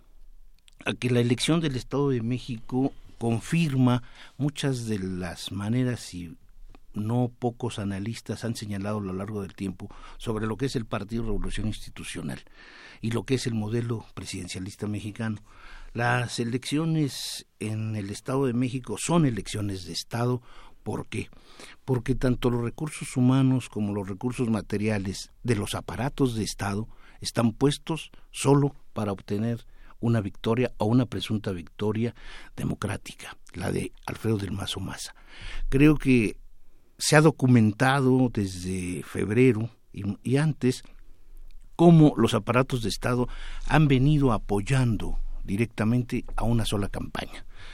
Olvidémonos un poco de las oposiciones y tal vez podríamos comentar algo sobre Pastor y sobre las oposiciones, pero creo que aquí lo que importa a, estos escasos días de terminación de la campaña es cómo se está demostrando una vez más que el sistema político mexicano no es un sistema competitivo, no es un sistema democrático, es un sistema con un partido oficial del régimen del gobierno, pero que se delinearía mejor, como lo dijo algún momento Luis Javier Garrido, que en paz descanse, un régimen de partido de Estado. ¿Y cómo lo podemos nosotros demostrar? Primero, un partido nacional dirigido por una persona, que es Enrique Ochoa, que está completamente subordinada que, es, que dirige a un partido conformista a nivel nacional y sobre todo simplemente demuestran una voluntad de acomodo. No es un partido que esté dirigiendo la elección en el Estado de México. La elección en el Estado de México la están dirigiendo básicamente dos grandes cuerpos de guerra. El presidente de la República y el gobernador del Estado de México. ¿El presidente de la República? Sí, el presidente de la, de la ¿Es capaz de organizar algo el presidente de la República? Esa es mi pregunta, ha sido mi pregunta hace tres meses. ¿eh? Sí. Yo y, hemos sostenido aquí una y otra vez. Es, por supuesto, que el máximo interés que tiene Enrique Peña Nieto para poder salir airoso de su sexenio, que puede culminar el 4 de junio de 2017 o el 31 de, de, de, noviembre del 2018. De una u otra manera, es cierto que la apuesta principal de Enrique Peña Nieto para salvar su gobierno, marcado por toda la mediocridad de la historia, es el Estado de México. Y en el Estado de México está apostando seriamente. Creo que es necesario, es necesario que el, el elector, el ciudadano, el, el espectador de lo que está pasando en el Estado de México reconozca dos cosas. Una, ¿por qué la elección de Estado? si nosotros revisamos a dos grandes grupos que están haciendo cargo y además en una, una, lucha interna muy fuerte, muy importante al interior del PRI, si encontramos lo siguiente. Hay un aparato político que yo llamaría el aparato presidencial, que encabezaría precisamente el representante o el coordinador de la campaña de Alfredo del Mazo Maza, que es el señor Ernesto Nemer. Ernesto Nemer es el coordinador de la campaña.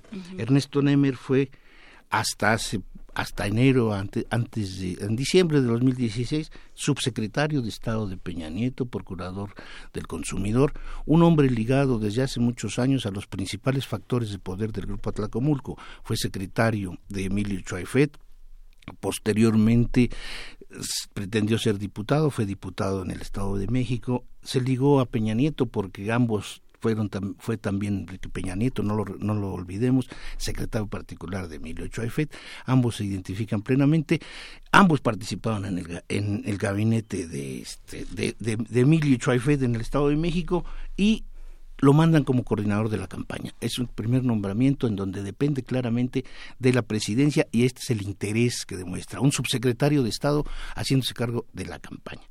Pero como número dos encontramos a Jorge Carlos Ramírez Marín, que es el coordinador general de estrategia electoral de la campaña de Del Mazo.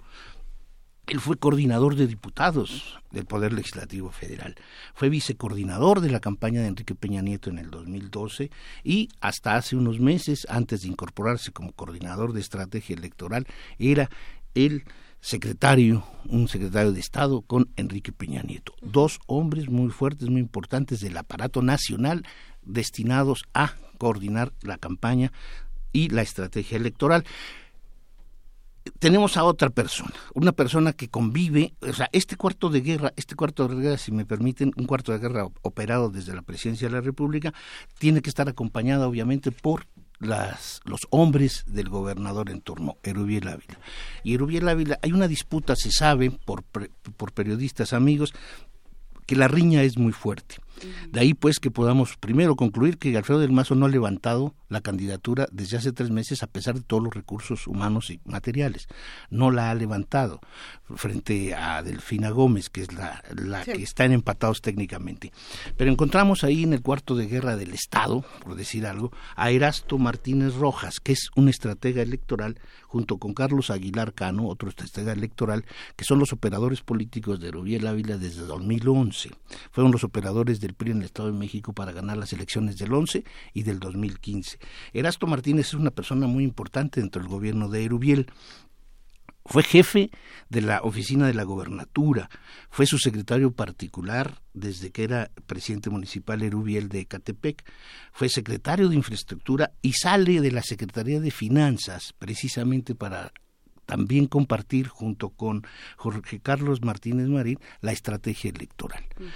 Y Carlos Aguilar Cano, que es el otro estratega electoral que envía a Erubiel a acompañar al, al, cuerpo de guerra del Estado, era, era el coordinador de la imagen institucional de Erubiel Ávila, era diputado, había sido diputado y fue expresidente municipal de Catepec. Son dos cuadros muy importantes de el gobernador y dos hombres fuertes de la presidencia de la República para encargarse de la de, la campaña. Se desplaza, desplaza Ernesto Nemer a, esto es una de las cosas que también está sucediendo en esta elección al interior del PRI, la desunión, el rompimiento, la fractura o la afirmación o confirmación de la fractura entre el grupo político del Valle de México y el grupo de Toluca, Toluca Tlacomulco.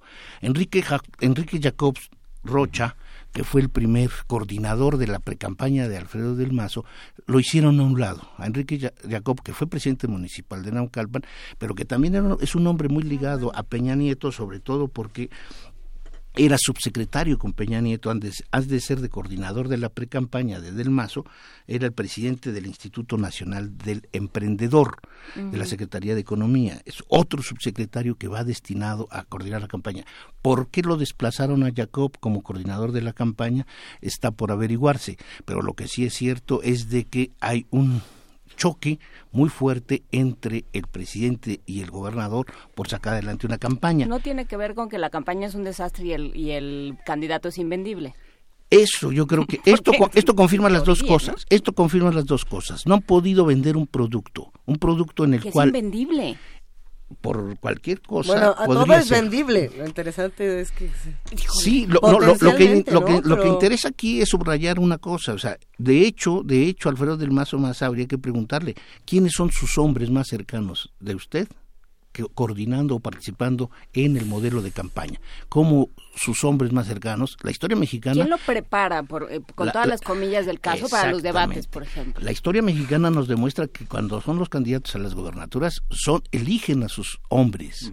Y en esta elección del Estado de México estamos comprobando cómo el Partido Revolucionario Institucional es solo un aparato del sistema presidencialista, es solo un elemento más para seguir controlando y dominando el poder de manera autoritaria, impidiendo la competencia y haciendo a, un lado todo lo que los intelectuales, los teóricos de la alternancia nos han querido vender como la fórmula salvadora del régimen mexicano.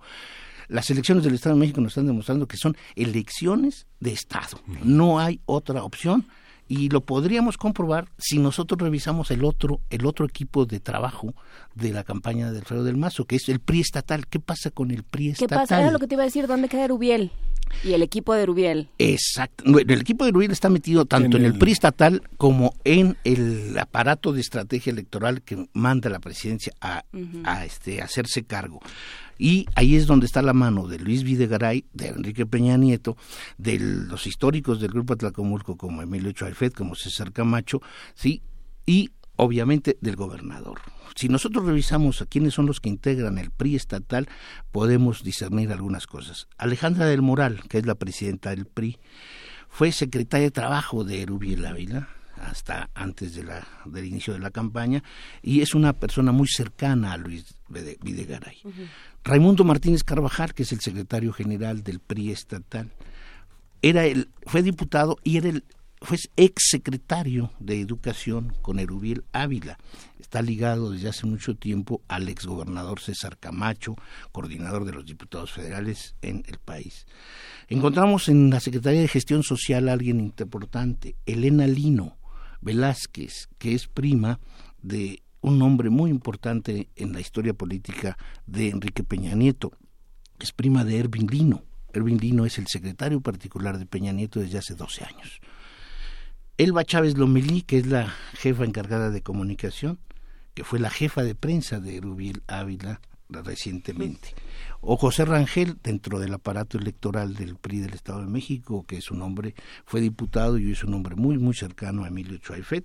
O Víctor Tinoco, igual, que pertenece a la estrategia electoral del partido en el Estado de México y que está vinculado sobre todo a una corriente interna que desde hace muchas décadas ha participado de la organización de los procesos electorales. Esto, no, esto cuando menos hace evidente varias cosas. Uno, todo el aparato más cercano a Enrique Peña Nieto está apoyando y está ayudando con personajes claves dentro del modelo de comunicación. Un modelo de comunicación política, por cierto, que les ha resultado fatal. Si uno, si uno midiera la eficacia, uno los tendría que despedir, porque finalmente su producto no ha podido ser vendido a como ellos quisieran. A pesar de los cientos y cientos de millones de pesos y invertidos. la cerita que le ponen en los cachetes para que brille. Así es. Lo que hemos invertido en cerita para que bueno, brille. eso habría que preguntárselo a Alejandra Sota, que fue jefa de prensa de, de Felipe Calderón que es asesora de Enrique Peña Nieto y que está participando directamente en la comunicación con la campaña de Alfredo del Mazo. Y en la de Urbiel también. Y obviamente que participó en la de Urbiel. Entonces, ¿qué tenemos? ¿Qué tenemos?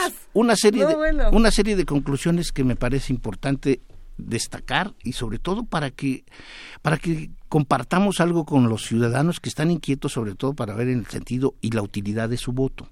Yo creo que del Estado de México podemos extraer varias conclusiones hasta ahora. Una de ellas es de que el PRI, el Partido Revolución Institucional en el Estado de México, confirma que fue creado desde la cúspide del Estado mexicano, no para conquistar el poder, sino solo para mantenerlo. Como otra conclusión, en el Estado de México la expresión política de un modelo es es el Estado de México la expresión política de un modelo antidemocrático que sigue negando a los mexicanos, en este caso a los mexiquenses, la posibilidad de elegir libremente a sus gobernantes. Otra más, eh, es la elección del Estado de México un aparato que se confunde con los gobiernos federal, estatal, municipal y los organismos y las empresas públicas. Hay N testimonios desde hace tres meses en donde la pasarela del Estado de México ha sido para los funcionarios federales, para los funcionarios estatales, para los funcionarios municipales. Los recursos humanos de todo el aparato del Estado mexicano están depositados para apoyar y sacar adelante a Alfredo del Mazo Maza.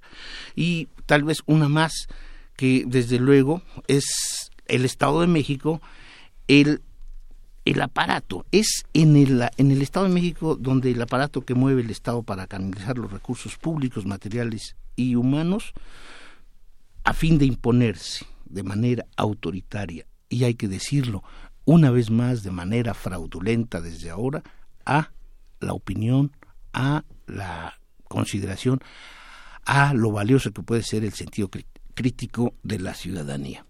Y yo creo que las otras formas que podemos nosotros analizar, como por ejemplo, por qué a Isidro Pastor se le excluye de una manera muy, muy cuestionable desde el punto de vista jurídico, porque no fue el Instituto Electoral de Estado de México quien le quita la, el registro, fue el tribunal acompañado por la, la observación del Instituto Nacional Electoral. Se le, han se le encontraron una serie de detalles negativos, por supuesto, ¿no? En donde presentaba credenciales en donde las personas no, no tenían, no estaban en el padrón electoral de la entidad, en donde no tenían vigencia. Las irregularidades que mostraron, las inconsistencias, no llevaron más allá de 12.000 inconsistencias. Lo curioso es de que le había presentado más de 400.000. El número de inconsistencias no era para quitarle el registro, pero sí se acompañó con una serie de pesquisas jurídicas contra él por supuesto proselitismo religioso, ¿sí? por primera vez, por primera vez un candidato a, a, una elección desde la guerra cristera se le castiga por hacer, sí, por romper con el, por romper el Estado mexicano, las relaciones Estado-Iglesia, y se le demostró que sí había utilizado símbolos religiosos en su campaña para proselitista y de igualmente se le demostró o se le pretendió demostrar es muy muy este muy irregular. El hecho es de que había recibido apoyo económico de sindicatos y de un sindicato y una organización universitaria. Cosa que ningún otro candidato de ninguna forma. Cosa que pareciera ser que no es inédito, ¿verdad? Los sindicatos jamás nunca se han sumado a una causa política, nunca. Ahora, lo que importa también decir aquí para el caso de Isidro Pastor es de que sus inconsistencias fueron derivadas de un cotejo visual el cotejo visual de la célula del respaldo no coincidía con las firmas de credencial. Yo me pregunto si todavía en México y a estas alturas encontramos expertos de que puedan cotejar visualmente las cédulas. Si alguien revisó la prensa en esos días en donde se revisaron las inconsistencias de las firmas que presentó, eran decenas y decenas de funcionarios del Instituto Electoral del Estado de México quienes fueron los que cotejaron visualmente, no fueron peritos no fueron peritos. Yo le preguntaba a Isidro por qué no eh, esta irregularidad no la presentaba. Lo hicieron, pero finalmente no no no progresó. Y lo que más me inquieta en el caso del pastor es el silencio. El silencio de su anulación de registro, sobre todo porque me parece que dentro de todos estos grupos de guerra de la campaña de Del Mazo, pareciera ser que alguien está excluido y se llama Arturo Montiel. El PRI mexiquense de hasta diciembre enero de, este, hasta enero de este año de 2017 lo integraban los hombres más cercanos a Arturo Montiel. Sí obviamente también Isidro Pastor cumplía esa faceta. Era un hombre muy cercano a Arturo Montiel pero también había sido secretario de movilidad de Rubiel Ávila. Por lo tanto esa opción B creo que les asustó. La opción B de hacer triunfador a Isidro o creo que no ayudó en determinado momento porque lo único que hacía era presentar un obstáculo y un freno más a la candidatura no libre que querían de, de Del Mazo. Entonces lo sacrificaron. a mí me parece que Isidro Pasteur fue sacrificable, como finalmente también pudo haber sido utilizado como opción tanto de Erubiel como de Arturo Montiel frente a lo que está ganando obviamente, ¿no? La mano fuerte, la mano dura de Enrique Peña Nieto para ganar esta elección. Y eh, después de este, este clavado ah. al, pantano, no sé cómo vamos a salir, pero eh, ¿cómo, ¿cómo está la oposición? De Josefina no vamos a hablar porque creo que no tiene, no hay mucho por dónde, pero creo, que, Yo creo que muchos quieren hablar del Bester, sobre en redes sociales está... Yo creo que eh, sí, sería eh, qué pasa con Delfina, qué pasa con, con Juan Juan Cepeda. perdón. ¿Y eh, dónde entra el Baster en esta bonita ecuación? En, este escenario, en este escenario en donde, repito, el fondo es explicar cómo está funcionando el régimen con un partido de Estado en las elecciones del Estado de México el fondo, el fondo tan dividido además. Sí, fracturado, que es una fractura que viene desde hace años, pero lo que sí es cierto es de que esto, esto yo creo que es lo que más nos debe de preocupar. ¿Cómo se puede enfrentar al aparato de Estado, una organización opositora? De ninguna manera. en este país, en este país no puede derrumbarse al aparato de Estado más que por una sola vía, la revolucionaria, o por una participación excesiva de la ciudadanía crítica. Si la ciudadanía no va a la elección, la ciudadanía tendrá el gobierno que se merece. Será Alfredo del Mazo el que gane y es el que se merecerá esta ciudadanía cínica, apática, inculta, pero que tiene la posibilidad en los próximos 15 días, el 4 de junio, de decidir que esto se termine o el inicio de la terminación de un modelo. Las oposiciones como el PAN y como el PRD son las aliadas del del Partido de Revolución Institucional y lo son las aliadas de Enrique Peña Nieto. Desde el 2012 se hizo una alianza política que se llama PRI, PAN y PRD. No podemos nosotros entender que, la, que Juan Cepeda como Josefina Vázquez Nota representen la autonomía, la independencia del PRI. son marionetas, son parte del juego del aparato de Estado que está en esta elección. O sea, de ninguno de los dos tiene la mínima posibilidad de triunfo. ¿Por qué? Porque están embarcados en la misma tarea, construir la barrera más fuerte, el muro, el muro que pueda contener, obviamente, a Delfina, pero el fondo es Andrés Manuel López Obrador. Hay el, hay el análisis que hace, doctor, es, es, muy interesante porque finalmente es el análisis y la disección más completa que yo hasta el momento he escuchado de la composición estratégica política de, de esta elección y que finalmente convierte, usted no lo ha dicho, pero convierte a Del Mazo en una marioneta. Entonces, esta marioneta no tiene ninguna base social. Que, es, social. que, es, que es parte del éxito electoral en la Ciudad de México. Sin embargo, la, la, desigualdad que existe en el Estado de México es muy difícil que permita la construcción de una base social de participación ciudadana, como lo han hecho las redes que ha manejado Andrés López Obrador y que se manejaron en algún momento también en la Ciudad de México, desde la Secretaría de Gobierno en muchos momentos, en la ciudad con grupos este, que tenían el control de ciertos sectores que son también caciquiles eh, que representan a ciertos sectores que la izquierda ha utilizado, pero en el Estado de México no existe eso. No. Geográficamente, históricamente, eh, la comunidad y las comunidades indígenas, rurales, eh, permiten esa posibilidad. Yo creo que pueden, pueden, sobre todo, sobre todo estoy pensando en algo.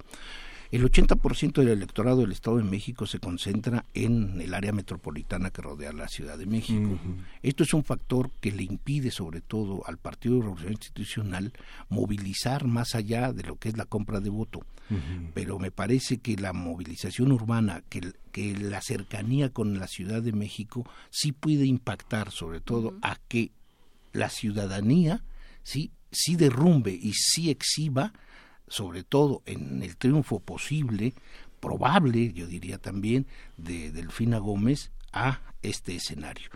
Se pregunta, ¿qué pasa con el Bester Gordillo o la cercanía del Sindicato Nacional de Trabajadores de la Educación? Es, es, es, es histórico, o sea, no es, eh, no es una primicia y no es un privilegio de Delfina contar con el apoyo que puede ser para, o desapoyo de, del sindicato.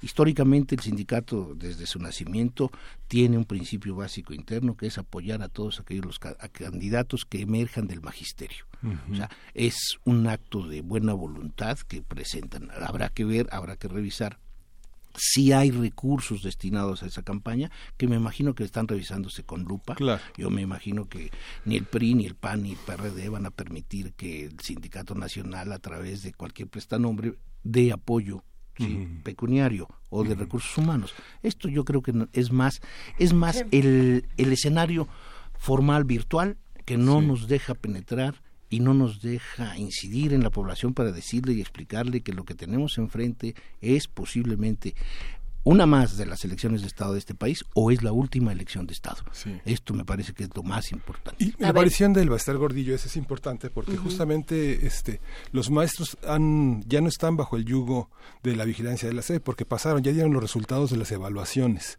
Así Digamos, es. los maestros que, que mejoraron sus horas, que tienen ya la permanencia, ya están libres, ya pueden, ya pueden este, nuevamente voltear a ver a, a, sus líderes sindicales. Y por otra parte el sistema de tutorías que desde, desde 2014 no se ha pagado que, que, mantiene un gran descontento y una falta de confianza en las autoridades de la CEP. Sí, ahí yo creo que podría venir precisamente uno de los apoyos necesarios para las oposiciones repartidas en, tanto para panistas como para perredistas o como para morenistas, ¿no? Y las tradicionales que tiene el PRI. Pero yo creo que esta precisamente esa autonomía Miguel Ángel es la que le va a permitir a muchos profesores, ¿no? inclinar su voto hacia algo más crítico, que en este caso no hay otra cosa con todos los defectos que tiene, con todas las este, maneras este, sencillas ingenuas que, que, padece el movimiento Morena, creo que no hay hasta ahora un escenario diferente que pudiese permitirle al Estado de México cambiar y ser el detonador de algo que también tendríamos que preguntarnos. ¿Hasta cuándo la descentralización del poder en nuestro país? Uh -huh. Esta concentración de poder es fatal para la vida democrática y lo estamos observando. Impide una vida democrática. Impide la vida democrática. ¿Con qué, ¿Con qué cerraríamos esta conversación? Pensamos que nos íbamos a carcajear un rato hablando de los debates y de estas figuras y en, eh, al contrario nos fuimos a las meras entrañas y está muy fuerte todo lo que estamos escuchando. ¿Con qué nos podemos ir para esperar las próximas dos semanas? ¿Qué se juega? Yo creo que se juega todo, se juega, se juega todo el aparato de justicia, se juega toda la legalidad, se juega el Estado de Derecho, se juega la democracia mexicana. Y yo creo que ahorita mientras está la distracción con Donald Trump y Donald Trump atendiendo otros problemas enormes, creo que tenemos la oportunidad de dar un golpe muy fuerte. Los ciudadanos, los ciudadanos de Nayarit, de Coahuila, del Estado de México pueden enseñarnos a dar un golpe muy fuerte y retomar o crear un nuevo rumbo un nuevo rumbo en donde la, sea la ciudadanía que nos marque el camino, no los partidos, no la partidocracia, pero sí los ciudadanos que tienen el, ahora sí que el bastón en el voto para mandar y decir qué es lo que podemos hacer. Pues muchísimas gracias por esta arenga eh, ah, doctor Álvaro Arriola, seguiremos platicando y seguiremos eh, llamando a, la participación ciudadana. Por lo pronto nos vamos con Degari, música de Madagascar el día de hoy recomendada por Ricardo Peláez. Vamos a escuchar con Degari Bobo Drano.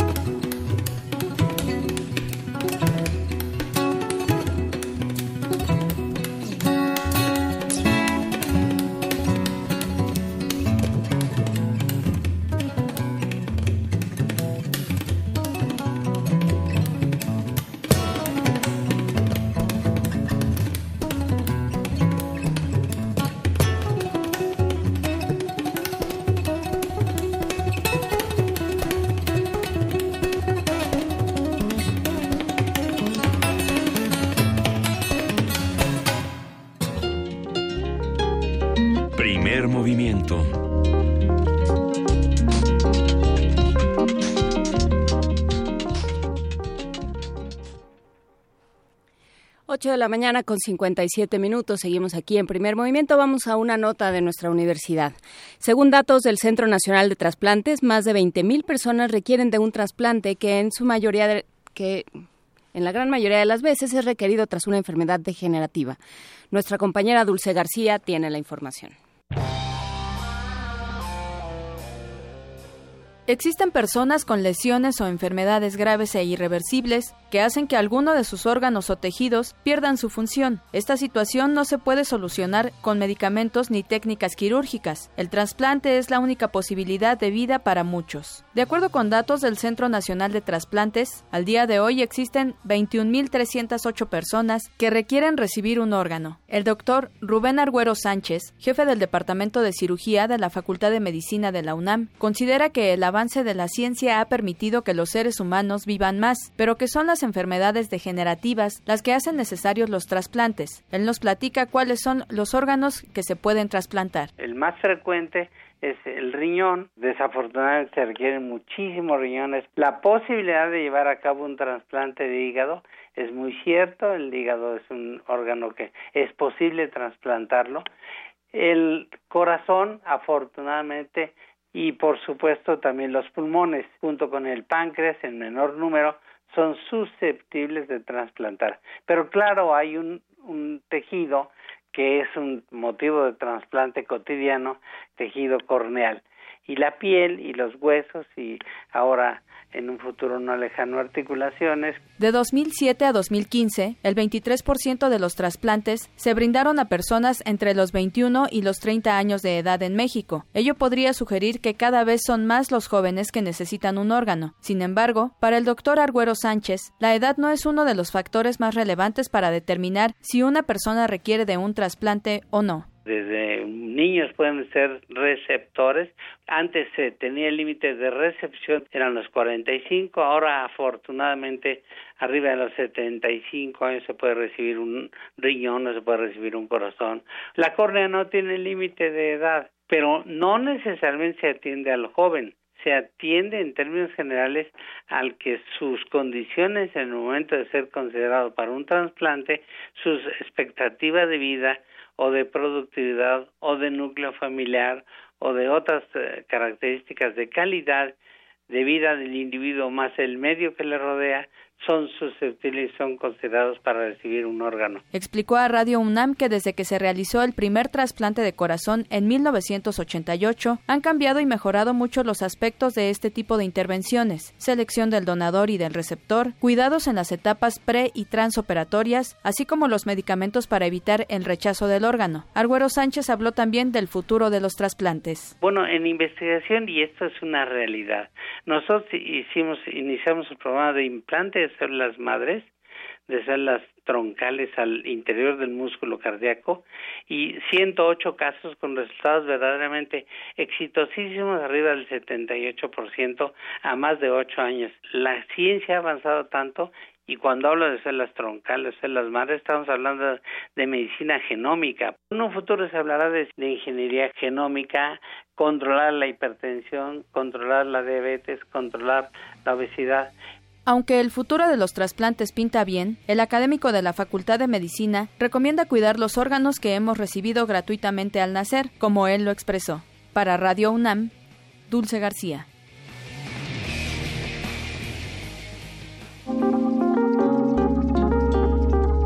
Primer movimiento. Hacemos comunidad.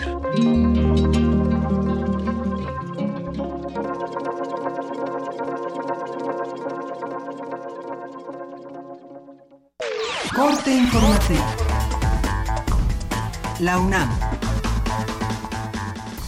Durante su participación en el primer Congreso Internacional de la Unión de Universidades y de las Cortes Supremas y Constitucionales de Iberoamérica en la Universidad Complutense de Madrid, el rector de la UNAM, Enrique Graue, afirmó que la educación pública es uno de los derechos sociales fundamentales de todos los pueblos. Estos congresos y esta reunión la estamos haciendo a las universidades para poder encontrar cosas que en común puedan tener las grandes universidades como estas que integramos la Unión. Vamos a hablar de derechos sociales Y uno de los grandes derechos sociales, indudablemente, la educación y el derecho a la educación pública. Nacional. El presidente de la Comisión Nacional de los Derechos Humanos, Luis Raúl González Pérez, solicitó una reunión a la Conferencia Nacional de Gobernadores para establecer acciones ante el incremento de violencia contra periodistas. Que se muestre en el estado que guardan las indagatorias de los periodistas para que podamos tener certeza de cuáles son los avances en ello. La Comisión Nacional, ahí van a encontrar todo lo estructural que nosotros observamos de Procuración de Justicia. El tema principal es que combatamos la impunidad. Por su parte, el ministro presidente de la Suprema Corte de Justicia de la Nación, Luis María Aguilar, condenó las agresiones contra los comunicadores.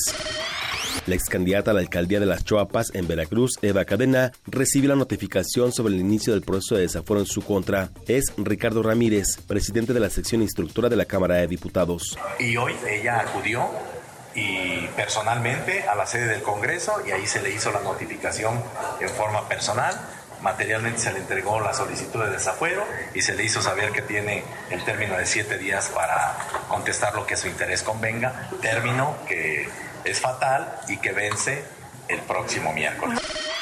La comisión permanente avaló la creación de una comisión de seguimiento a los procesos electorales locales de este año. El grupo de trabajo se encargará de observar el desarrollo de los comicios en el Estado de México, Nayarit, Coahuila y Veracruz. La Comisión Ambiental de la Megalópolis informó que se mantiene la fase 1 de contingencia ambiental. Este jueves no circulan los vehículos con holograma 2, holograma 1, terminación de placas de circulación non y engomado verde placas 1 y 2. Economía y finanzas. Juan Pablo Castañón, presidente del Consejo Coordinador Empresarial, aseguró que un incremento al salario mínimo solo será posible cuando la inflación tome una tendencia definitiva a ubicarse en 3%, algo que solo ocurrirá, advirtió, hasta el próximo año. En entrevista con Radio UNAM, el doctor Jaime Linares, académico de la Facultad de Estudios Superiores Aragón, habló sobre la propuesta del jefe de gobierno Miguel Ángel Mancera de incrementar el salario mínimo. La propuesta que está haciendo el jefe de gobierno de la Ciudad de México, Miguel Ángel Mancera, de incrementar en un 15.5% el, el salario mínimo en, la Ciudad de México, obedece básicamente a criterios que maneja Coneval en cuanto a que son los incrementos que ha tenido en los últimos meses de lo que va del año, el costo de la canasta alimentaria. Entonces, eh, la propuesta es que suba de 80 pesos 10 centavos actualmente a 92 pesos con 41 centavos. Si comparamos nosotros esta propuesta de incremento salarial, eh, cualquier incremento siempre es bueno, pero si nosotros lo comparamos contra el precio de la inflación que se ha dado en los últimos meses y comparado contra el costo de la canasta real de, de alimentos, pues resulta insuficiente, por supuesto. Internacional. El presidente de Venezuela, Nicolás Maduro, ordenó militarizar el estado de Táchira luego de saqueos a comercios y ataques a instalaciones policiales. Emmanuel Macron, presidente de Francia, se reunió con el presidente del Consejo Europeo, Donald Tusk. Quiero insistir en lo importante que es para mí el proyecto europeo. Mi deseo de trabajar con las instituciones europeas. Y cuento con que el presidente Tusk y su liderazgo irán todavía más lejos en la tarea de refundar y poner en movimiento de nuevo las ambiciones de Europa. ambition européenne. Escuchas XEUN. Radio UNAM.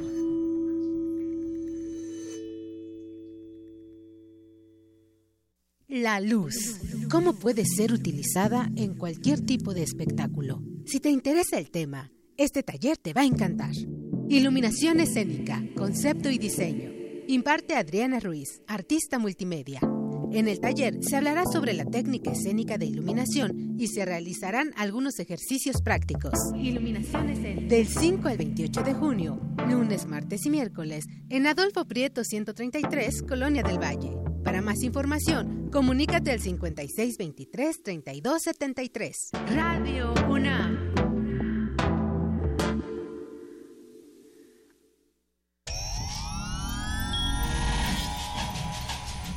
Saborear una paleta o sellar una carta. Para ser gracioso o ser grosero. Para ser amoroso o para ser muy amoroso. Para reír y para hablar. Las posibilidades de la lengua son infinitas. Muerde lenguas, letras, libros y galletas. lunes y miércoles, 20 horas, por el 96.1 de FM, Radio UNAM. Siempre hemos tenido que luchar. Dejamos nuestra huella en la historia. Y he aquí todo lo que hemos logrado. Le dimos voto a nuestra voz, y eso es nuestro derecho. Rompemos los estereotipos. Conquistamos la cima del mundo. Tenemos las herramientas para alcanzar nuestros sueños. El protocolo para atender la violencia política contra las mujeres defiende nuestros derechos políticos, nuestro derecho a hacer historia. Instituto Nacional Electoral, INE. Una galería para descubrir sonoridades del mundo poco conocidas. Abre la puerta del Gabinete de Curiosidades. Serie que recupera y analiza audios y grabaciones de diversos archivos sonoros. Domingos a las dos y media de la tarde con Frida Saldívar y Luisa Iglesias. Somos coleccionistas de sonidos. 96.1 de FM. Radio UNAM. La Secretaría de Educación Pública convoca a instituciones del país a proponer candidatos al Premio Nacional de Ciencias en los campos de ciencias físico-matemáticas y naturales, tecnología, innovación y diseño. Consulta las bases en www.gov.mx Fecha límite para el registro de candidaturas 7 de agosto de 2017. La ciencia y la tecnología para el desarrollo de México. Secretaría de Educación Pública. Este programa es público ajeno a cualquier partido político. Queda prohibido el uso para fines distintos a los establecidos en el programa. La creencia dicta que cualquier conjuro o maldición ejecutado después del atardecer aumenta su fuerza conforme se acerca a la medianoche. Para aumentar su sonido, Carpe Noctem. Sintonízalo ahora los viernes a las 0 horas por el 96.1 de FM. La noche es la mitad de la vida y es la mejor mitad. Radio 1.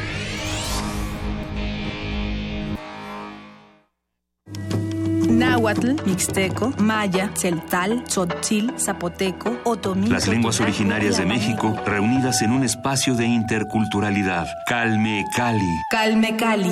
Acompáñanos a conocer las diferentes culturas indígenas de nuestro país en voz de sus hablantes. Todos los jueves a las 10 de la mañana. Retransmisión domingo 15.30 horas. Por el 96.1 de FM. Radio UNAM. Como los pulpos, los escritores son más sabrosos en su tinta. Una producción del Instituto de Energías Renovables de la UNAM.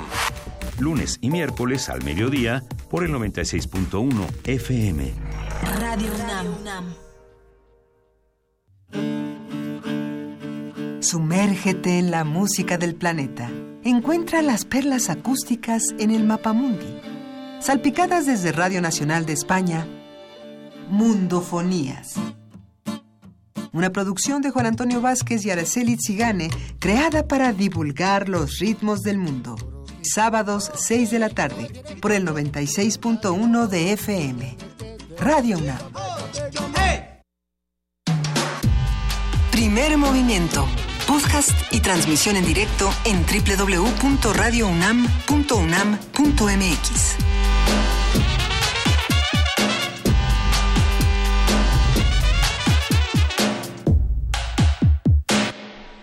Son las 9 de la mañana con 11 minutos. Estamos aquí en primer movimiento, querida Juana Inés de esa, querido Miguel Ángel Quemain. Aquí, aquí estábamos comentando algunas cosas que ocurren en redes sociales que, se han puesto bastante buenas. Nos, nos escribieron bastantes para decirnos que les había gustado mucho esta resonancia óptica, estas resonancias ópticas eh, como la de Barrosierra y el movimiento estudiantil. Y bueno, pues para los que estén interesados en conocer más, ya lo subimos todo a redes sociales. Sobre todo esta imagen para que tengan como este contexto de cómo, cómo convive el audio con la imagen y cómo se puede reinterpretar, ¿no? Que es algo que puede ser un delicioso ejercicio que solo hace Radio UNAM. Ah, pero bueno, aquí estamos y, les repetimos que las redes sociales son arroba PMovimiento, diagonal primer movimiento UNAM, primer movimiento UNAM arroba gmail.com y cuál se me está olvidando. ¿Ninguna? Mm, creo que no. ¿Ya dijiste tres? El teléfono 55 36 43 39. Por cierto, para quien eh, hubo quien nos habló para eh, para un aviso parroquial se buscan dos médicos, se solicitan dos médicos con cédula o precédula para atender una farmacia. Ya pusimos la, la información en redes. Ah, bueno. Ya ven, hasta bolsa de trabajo tenemos aquí. Primer movimiento al servicio de la comunidad, haciendo comunidad y al servicio de la comunidad. en cualquier momento vamos a tener una sección de avisos personales para que busquen novio y esas cosas. Sí. Vamos a lo que Adiós. Primer movimiento.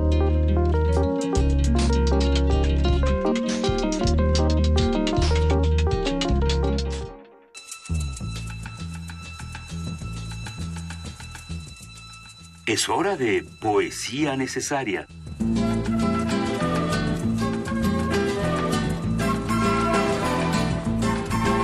Y en los avisos personales que está buscando Emily Dickinson, Inés de esa.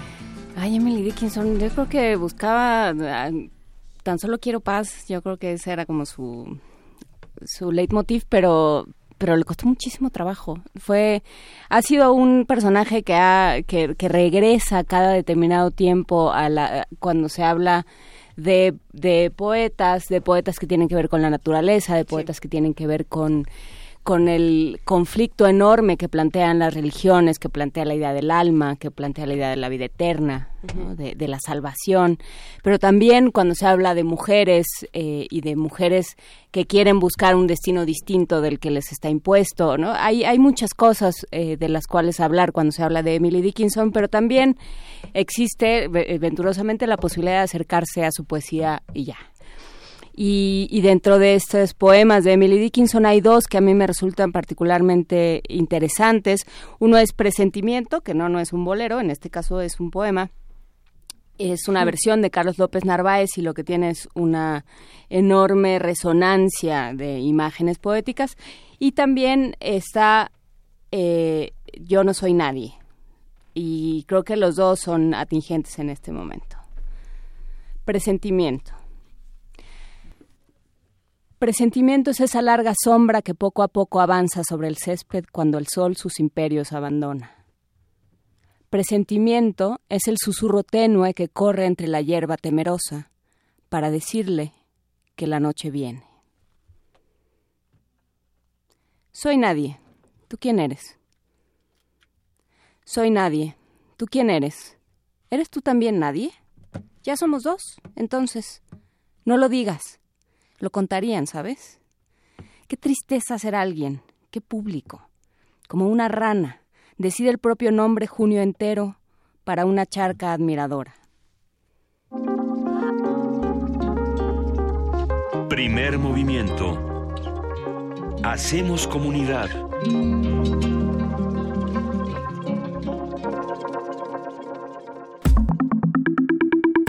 La mesa del día. Ya son las 9.15 y continuamos con primer movimiento. Ya está en la cabina el doctor Alberto Betancourt, doctor en Historia, profesor de la Facultad de Filosofía y Letras de la UNAM. Y vamos a, vamos a hablar hoy sobre la conmemoración de la victoria sobre el nazismo, las contribuciones del pueblo ruso, Alberto. Hola Miguel Ángel, buenos días. Luisa, Juan Inés, qué gusto tenerte nuevamente aquí, aquí con nosotros. Siempre estás presente, pero... Siempre está con pero nosotros. sí es materialmente mejor.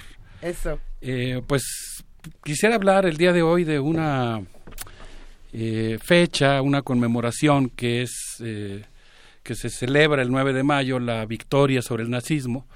Es una reflexión que preparé conjuntamente en esta ocasión con un amigo, Aldo Mier Aguirre, quien es un amante de la cultura rusa, estudioso del idioma ruso y mañana parte rumbo a ese país y con quien ya quedamos, por cierto, de mantener un contacto frecuente para pues hacer análisis de coyuntura de lo que está pasando en Rusia con cierta regularidad.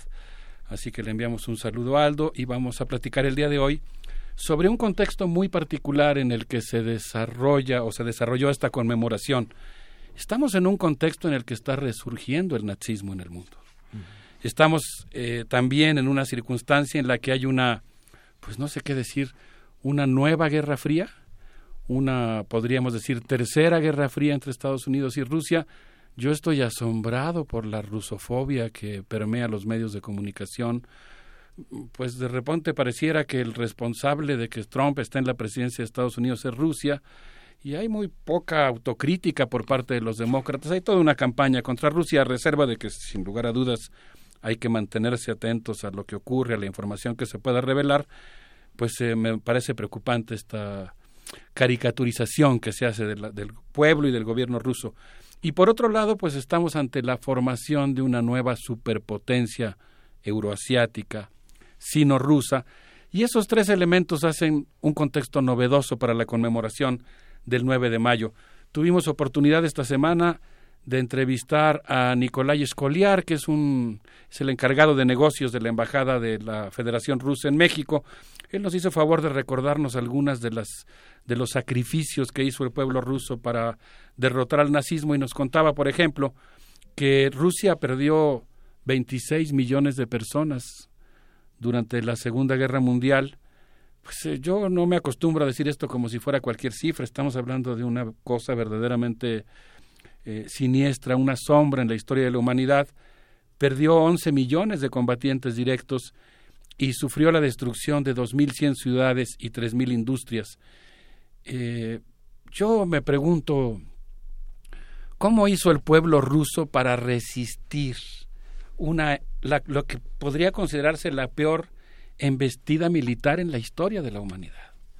Y estaba pensando en algo que seguramente va a traer muchas cosas a, a su imaginario, estaba pensando en eh, una historia que me contó el propio Aldo, que me, que me hablaba de Alexander Pushkin, ese prodigioso bisnieto de un príncipe etíope llevado como esclavo a Rusia. Todo el mundo ha oído hablar de Pushkin y sabe el lugar que ocupa en la literatura universal y en la literatura rusa, pero yo debo confesar que desconocía el hecho de que es eh, bisnieto de Abraham Aníbal, príncipe etíope que los zares rusos apresaron, convirtieron en esclavo, llevaron a Rusia y tuvo este bisnieto prodigioso que aprendió el idioma de tal manera que es sin lugar a dudas uno de los autores más difíciles de traducir. Pushkin tiene una novela que se llama Evgeny Onegin, Eugenio Onegin. Es una novela de la que se pueden decir muchas cosas, pero hay un episodio en el que Evgeny decide liberar a sus siervos después de recibir una herencia. Ustedes saben que la liberación de los siervos fue un problema que Rusia tuvo durante todo el siglo XIX. De hecho, se emiten varias veces leyes para liberar a los siervos, lo cual quiere decir que a pesar de la ley seguía existiendo la servidumbre en Rusia. Pero ¿saben qué pasa cuando Evgeny libera a los siervos? Los vecinos empiezan a hablar de él y dicen, perdió la razón este hombre está loco. Se adelantó a su tiempo y la gente pensó que estaba loco y yo estaba pensando que Rusia no es la primera vez que pierde la razón. Rusia perdió la razón colectivamente en 1917 y se atrevió a realizar una gran locura, la Revolución de Octubre, que por cierto, con, de cuya eh, memoria eh, tendremos muchos festejos y reflexiones en el próximo mes de noviembre, que se cumplirán 100 años de la Revolución. Y estaba yo pensando cómo es que en ese contexto Ernest Mandel considera que la Primera y la Segunda Guerras Mundiales fueron resultado de pugnas interimperialistas e intercapitalistas, ocasionadas, dice Mandel, porque el capitalismo en esta fase de su desarrollo, la legendaria, el legendario título del texto de Lenin, la fase superior, el imperialismo como fase superior del capitalismo, exige que los estados nacionales coloquen sus capitales en el exterior y controlen ciertos sectores y ciertos, ciertos territorios básicos para la economía mundial para poder efectuar la reproducción ampliada de sus capitales. Y ese fue el fermento en el que surgió, surgieron tanto la Primera como la Segunda Guerra Mundial. Dice Ernest Mandel que esta situación es la que provocó la beligerancia que existió en el mundo, que dio lugar a la Primera Guerra Mundial, a la inestabilidad entre las dos guerras y posteriormente a la Segunda Guerra Mundial. La Revolución Rusa, esa gran locura colectiva que recuerda el acto de Onegin, ofreció en sus primeros años, dice Mandel, una alternativa al capitalismo. Pero las purgas internas, la tremenda coagulación de una burocracia y la traición de los movimientos revolucionarios en el exterior, en España, en Alemania y Francia, debilitaron al movimiento obrero internacional. De tal suerte que dice Mandel que la Segunda Guerra Mundial fue posible porque la burguesía internacional había obtenido triunfos contrarrevolucionarios en episodios tan estremecedores como fueron, por ejemplo, la matanza de comunistas realizada por Chiang Kai-shek en Shanghai, el ascenso del fascismo en Italia y Alemania, la caída de la República Española, el fracaso del, del Frente Popular en Francia y la tremenda derrota de la huelga general de trabajadores en Gran Bretaña. Eh, digamos que el nazismo y la guerra se abrieron paso a partir de derrotar a las fuerzas revolucionarias que podrían haberse opuesto a ambas, a esta dictadura del capital financiero militarizada que es el nazismo y a la propia guerra como mecanismo de resolución de conflictos económicos. Entonces, el estallido de la guerra se da en un contexto de una atmósfera contrarrevolucionaria. Y en ese contexto, pese a sus contradicciones, porque el estalinismo le hizo un daño enorme a la Unión Soviética, los trabajadores soviéticos realizaron un extraordinario esfuerzo para derrotar al nazismo que había sentado sus reales en Italia, en Alemania, en Checoslovaquia, en Austria, en Hungría, en Rumania, en Polonia, en Finlandia, en Bélgica, en Holanda y en Francia. No estoy citando todos los países invadidos por los nazis.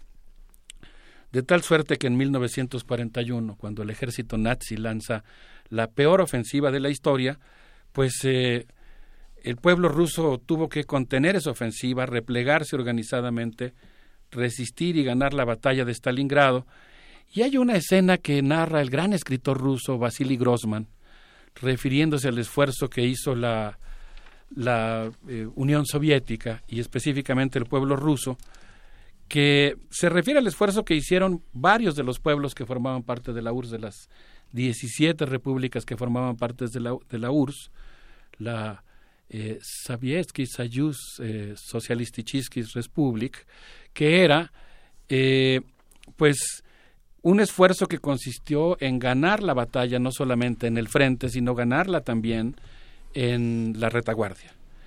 Y una de las nuevas lecturas que se están haciendo de la Segunda Guerra Mundial, pues consiste justamente en plantear que, por ejemplo, la participación de la mujer en la Segunda Guerra Mundial, y particularmente en Rusia, pues tuvo un valor enorme. La participación nos contaba el, secretario Nicolai eh, que, por ejemplo, hubo muchas fábricas que funcionaron con trabajo infantil en Rusia, porque pues prácticamente todos los hombres se fueron a pelear, muchas mujeres también participaron en el frente. Y entonces el pueblo ruso tuvo que hacer un esfuerzo realmente extraordinario por derrotar al nazismo.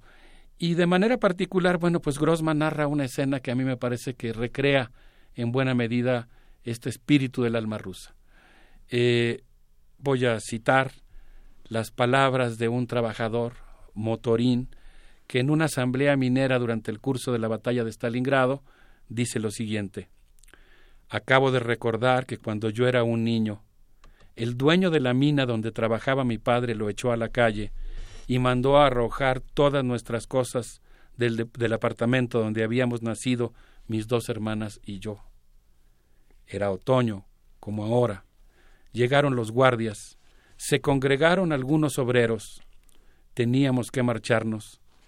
Pero ¿dónde, ¿dónde íbamos a ir si aquella era nuestra casa? La casa en la que habíamos vivido toda la vida y donde habían muerto nuestros abuelos. Cuando mi padre empezó a despedirse de la casa, lo miré y escuché sus palabras de las que, aunque ya tengo el pelo cano, no he podido olvidarlas. Sería imposible. Camaradas, ¿comprenden a dónde quiero llegar? tenemos que producir más. Muchos rusos y rusas estaban convencidos de que la clase obrera iba a ser invencible. Hay una traducción de Vasily Grossman que dice Rabocha Yasila, psie pirivariet, psie priadalieye. La clase obrera, la fuerza trabajadora, la fuerza de trabajo, a todo se sobrepondrá. Todo lo podrá superar. Y creo que es muy interesante cómo eh, en ese momento eh, pues el pueblo ruso, gracias a esta, digamos, conciencia que tenía de la transformación social que había realizado en su interior, valorando el esfuerzo que había hecho que habían hecho los propios trabajadores, se lanza con toda decisión al combate. Si les parece bien, vamos a escuchar la explicación de Aldo Mier Aguirre en relación al concepto con el que los rusos aluden a la Segunda Guerra Mundial, el concepto de Gran Guerra Patria. Y me llama la atención cómo los términos que se utilizan para describir esta guerra, Bielikaya Atieches Vienaya Vaina, se interrelacionan con el actual himno de Rusia, que bueno, tiene su antecedente en el himno de la Unión Soviética. eh, se, eh, se relacionan con, es decir, uno está hablando, bieliki es un adjetivo, de donde viene bielika ya en femenino, es un adjetivo para describir lo grande, ¿no? Tenemos a Piotr Bieliki, o sea, el gran Pedro I. Eh, Alejandro Nievski en la película de Einstein habla de que Sa Bieliki Nash Narod, vamos a luchar por nuestro gran pueblo. Y pues obviamente es el mismo término, es el mismo adjetivo que utilizan para describir esta guerra. El segundo adjetivo que se utiliza es Atieches Vienayan, que es un eh, adjetivo que viene de, de patria. Y ahí también me parece interesante atraer la atención a que el término nos habla de patria, pero mientras que nosotros tenemos una idea más materna de la patria, en el ruso está, se relaciona con la palabra tiet, que es como la, el padre patria, digamos, ¿no? Eso en cuanto al término de, en cuanto al término utilizado para hablar de esta guerra. Lo otro, Alberto, que me parece eh, fantástico cuando uno se acerca a la literatura rusa y a lo que se ha escrito desde, ese, desde esa perspectiva sobre Rusia, es esta idea de la inmensidad de ese espacio. O sea, es una extensión que en un tiempo sin la tecnología que tenemos actualmente, pues resultaba muy difícil conectar, ¿no? Necesitabas de los, de los caballos, de los correos.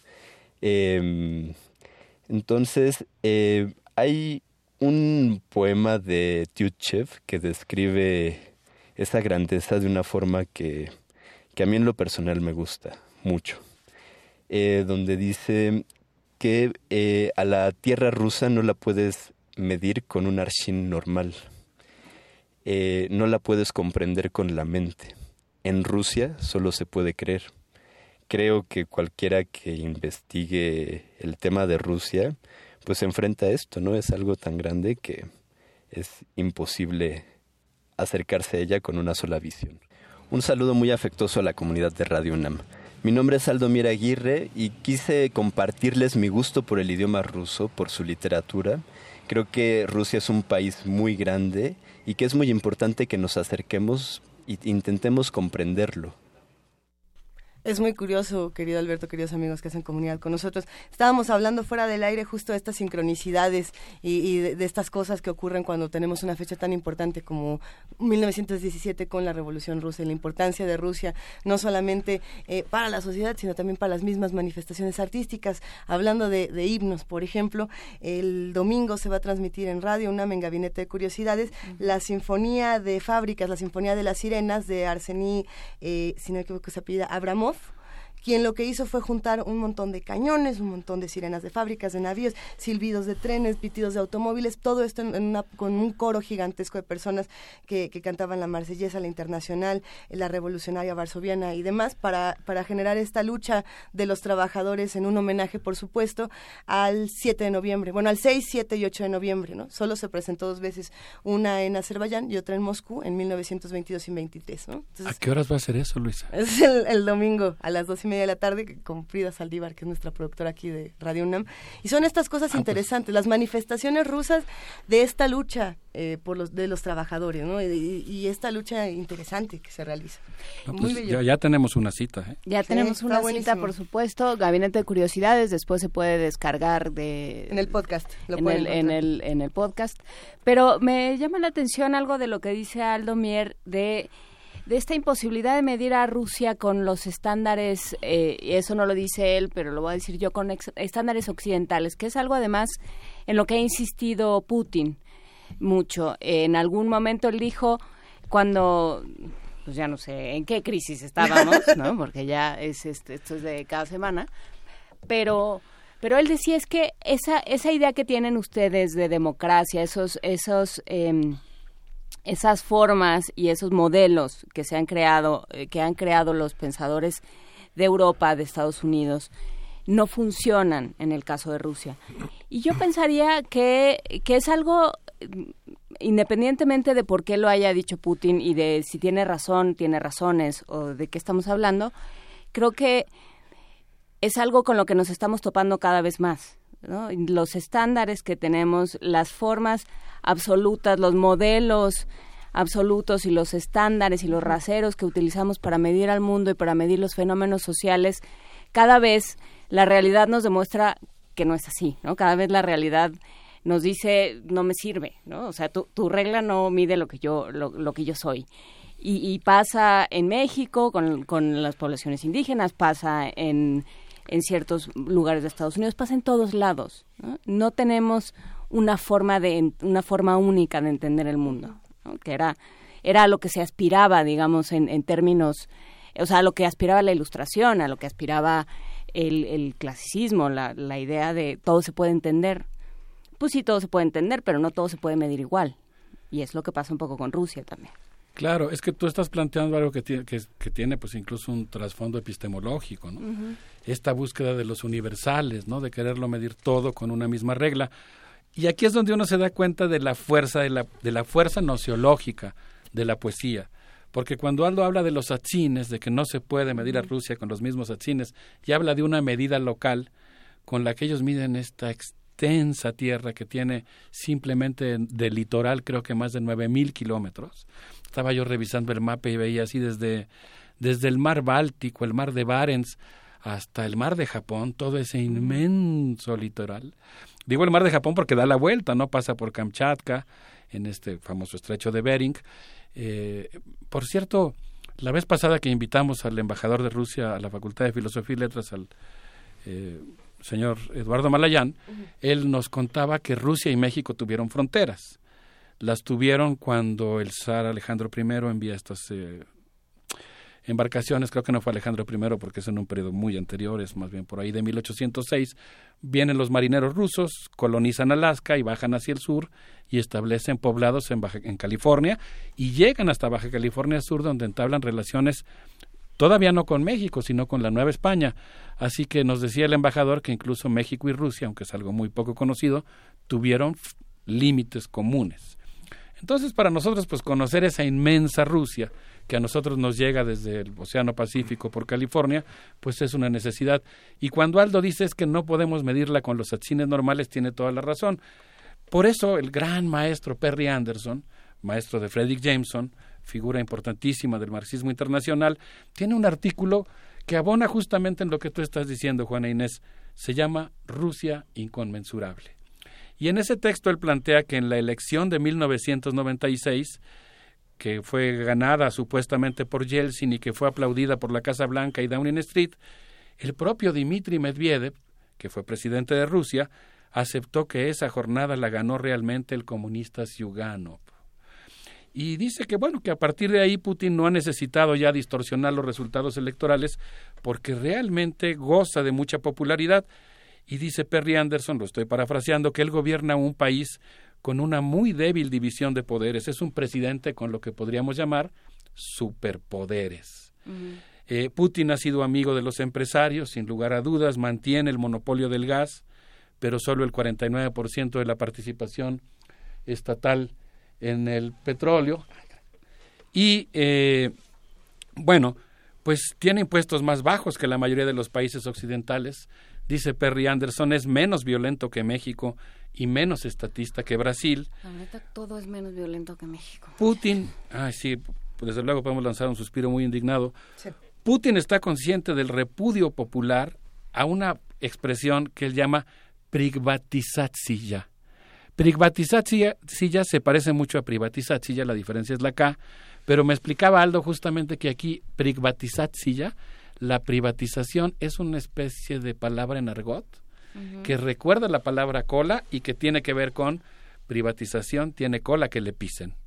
Y como Putin está consciente de que las privatizaciones tienen mucha cola que les pisen, dice Perry Anderson que por eso ha tratado de mantenerse como una especie de gran árbitro que está luchando con todo tesón por construir una burguesía rusa. Aquí sí hay que decir que estamos convocando a conocer al pueblo ruso, la cultura rusa, a entender la densidad de su historia política, pero no podemos olvidar que esta ya no es la Rusia socialista, no tiene nada que ver, es una Rusia neoliberal y el papel que está jugando Putin ahí es, una, es, un, es el papel de gran árbitro que trata de evitar que los empresarios desafíen al Estado. Entonces, bueno, pues a mí me parece muy, muy interesante esta Rusia inconmensurable en la que la clase, en la que Putin juega un papel de gran árbitro entre los millonarios y los siloviki, los estatizadores. Entonces, pues creo que es muy, muy interesante aproximarnos a este fenómeno. No sé cómo ven. Sí, sin duda. Sin duda, eh, sobre todo darle darle la vuelta, ¿no? Eh, todo el mundo sabe, todo el mundo puede hablar de Rusia, es como Venezuela, todo el mundo puede hablar de Venezuela, ¿no? Todo el mundo sabe. Y en realidad lo que pasa es que se van generando ideas preconcebidas y se van eh, pasando de, un, de, una mesa a otra como en un acitrón maligno. pues ciertas ideas y ciertas concepciones. Por supuesto que, que no hay o sea, el, gran problema es entenderlo de manera binaria, ¿no? De un lado están los buenos y del otro están los malos y entonces este, los buenos están de mi lado, por supuesto, los malos son los otros, por supuesto, porque si no la historia no tendría sentido. Pero y entonces Putin queda del otro lado, ¿no? O Putin queda de este lado y entonces y entonces si lo piensas en términos de buenos y malos te quedas con la mitad de la historia, de la historia con minúscula y la historia con mayúscula. Claro, no, y nosotros lo que tenemos que hacer, no sé qué opina Luisa, pero yo pienso que lo que tenemos que hacer pues es el esfuerzo por aproximarnos a los fenómenos en toda su complejidad. Y en ese sentido me gustaba lo que decías Miguel Ángel la vez pasada, pues tener acceso a diversos relatos al mismo tiempo, no tener una visión, vamos a decir, polifónica de la historia, ¿no? No un solo relato, sino tener varios.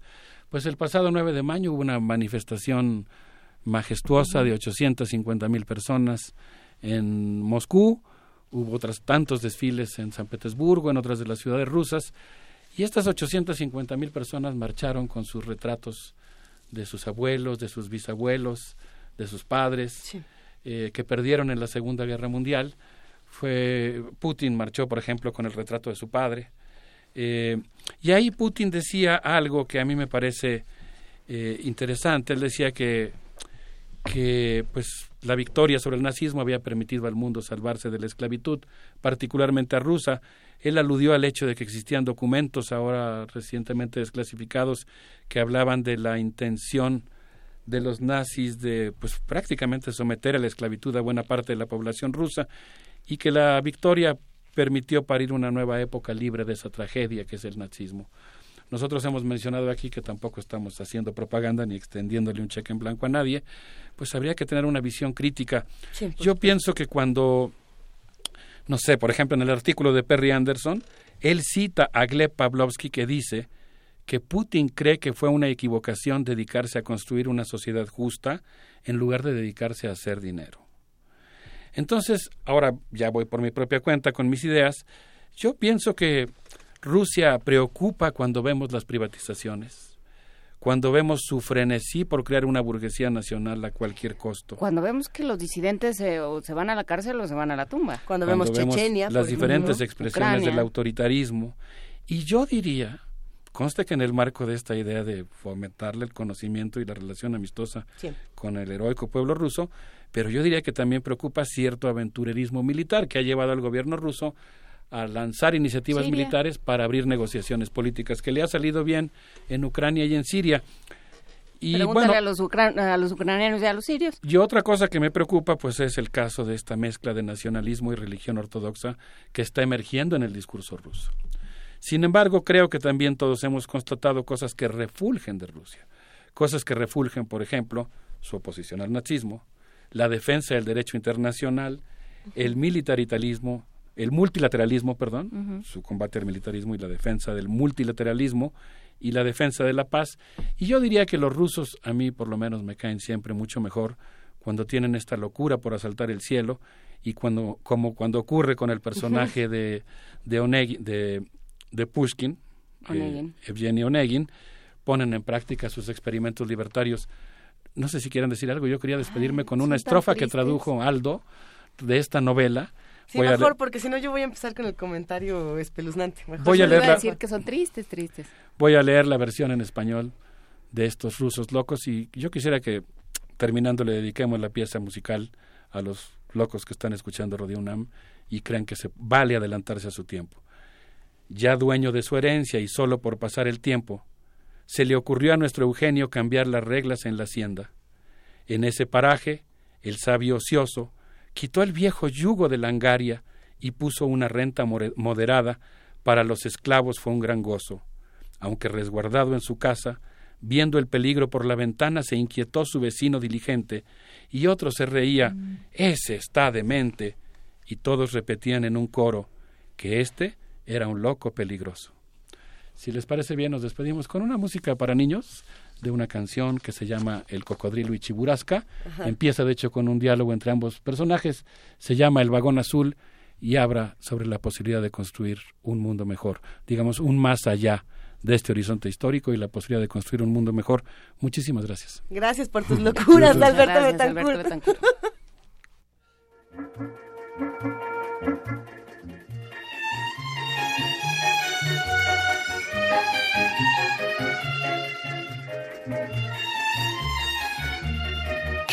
Гена, я с тобой поеду. Спасибо, Чебурашка. Молодец, старик. Не оставил друга. А ну-ка, подвинься. Крокодил, играй.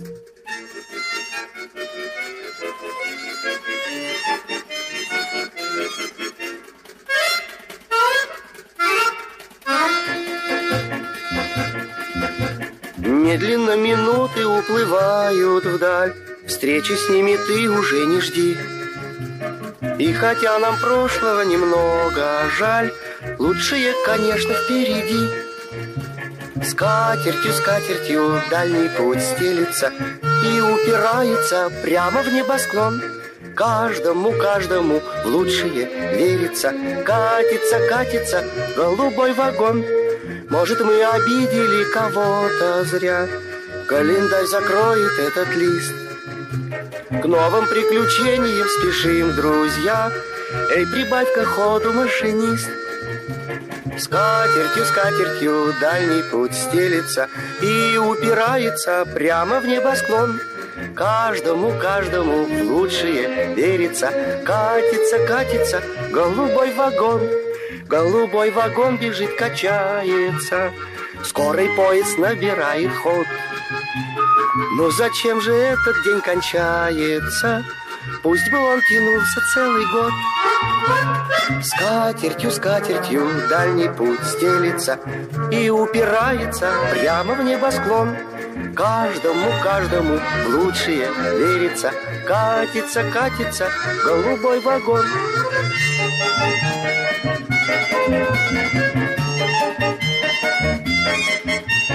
Каждому, каждому в лучшее верится, Катится, катится голубой вагон.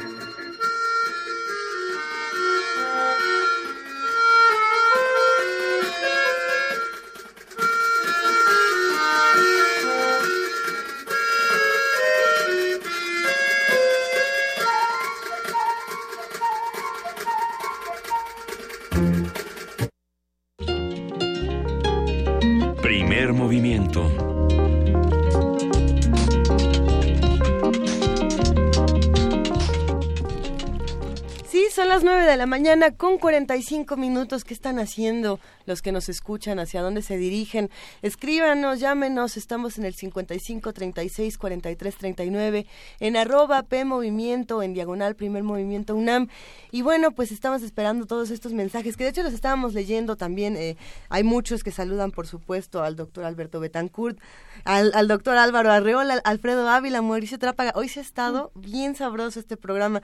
Los invitamos también a que si nos quieren quieren mandar historias, no solamente tweets y mensajes, nos escriban a primermovimientounam.gmail.com donde nos pueden mandar estas postales sonoras que tanto disfrutamos. Sobre todo para los que nos estaban pidiendo eh, canciones, también ahí nos pueden mandar algunas sugerencias, alguna curaduría musical. Acuérdense que mañana es viernes de complacencias, así es que mándenos qué quieren escuchar. Por cierto, hablando de complacencia, si usted quiere pasar por su por su recinto universitario de confianza o quiere eh, quiere revisar su aplicación de Gaceta UNAM, Hoy eh, el número de, que sale hoy, por supuesto, está dedicado a Juan Rulfo, las letras y la lente, igual que la revista de la universidad que salió ayer o esta semana, por lo menos. Hay que hay que echarle ojo si usted está interesado Pues desde, desde Rulfo hasta los premios que ha recibido la UNAM en robótica, eh, que proponen los expertos sobre migración y remesas para el, el Tratado de Libre Comercio de América del Norte, si se va a renegociar o no, si se va a renegociar en qué términos. Hijo. Eh, la química computacional en apoyo de las energías limpias. Todo eso viene en la Gaceta del día de hoy, que Oye, tiene Miguel Ángel en las manos. Sí, Ah, no, no, pero se es vale. el- no es la de hoy. Juana Inés tiene la aplicación y Miguel Ángel tiene la revista y ya están aquí echando No, ojo. pero la de Miguel Ángel es de antes. Es de- no, Sí, porque no no es es, de la de. Rulfo. Estoy Ah. Es la del 16 de mayo. Ah, porque después vino la, también estaba la otra, ¿no? La que tenía lo en Marte en la portada. Sí. Ya no sé cuál. Bueno, a ver, vamos a darle un regalo sonoro a todos los que nos escuchan. Repetimos que la página de Gaceta para que los que la quieren consultar es www.gaceta.unam.mx, que también hay aplicación, que también la pueden conseguir. Y los que quieren regalo, ahí les va esto de la Biblioteca Digital de la Medicina Tradicional Mexicana, esta producción de Radio UNAM, y esto es Chamizo.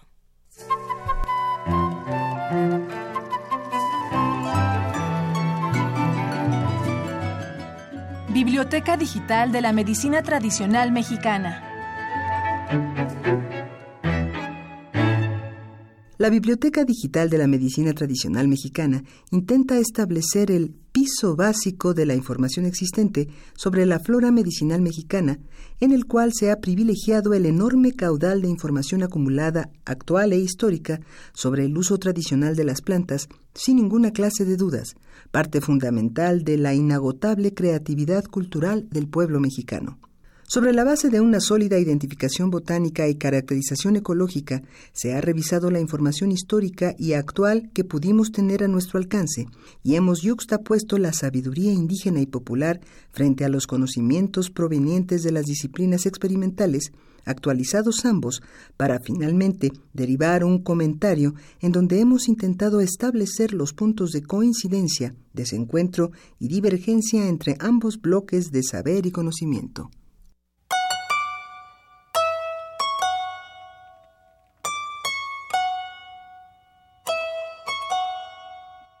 Maestro Carlos Sola Luque. Esas 900 comunidades indígenas, antes de la llegada del IMSS Coplamar, su sistema real de salud era la medicina doméstica o casera y la medicina tradicional. Curanderos, hueseros, parteras, yerberos, graniceros, ensalmadores, rezanderos, etc., son un recurso humano importantísimo que las comunidades fueron formando. No casualmente cuando nosotros hicimos la biblioteca de la medicina tradicional, y aquí están los nombres de todos, pudimos consultar más de 2.000 médicos tradicionales. Eso es porque es una fuerza social y técnica muy importante están en las comunidades, en las comunidades rurales, remotas, están en las ciudades grandes, medianas o pequeñas, y los estudios muestran que en los últimos años acompañan a la migración y de pronto uno encuentra manifestaciones de medicina tradicional en California, en Arizona, en la Florida, en Nueva York, Nueva Jersey, en Illinois, Chicago, porque digamos, estos recursos acompañan a la población mexicana, ¿no? Le doy dos datos. Uno, más del 40% de las recetas en los Estados Unidos durante el 2008 fueron de medicinas tradicionales, alternativas o complementarias. Estamos hablando de la principal economía del mundo. ¿Y eso qué significa? Significa que la gente ve otras opciones y en un país que tiene una complicación tan grande con la seguridad social, y si no, preguntémosle al presidente Obama. Hecho significativo.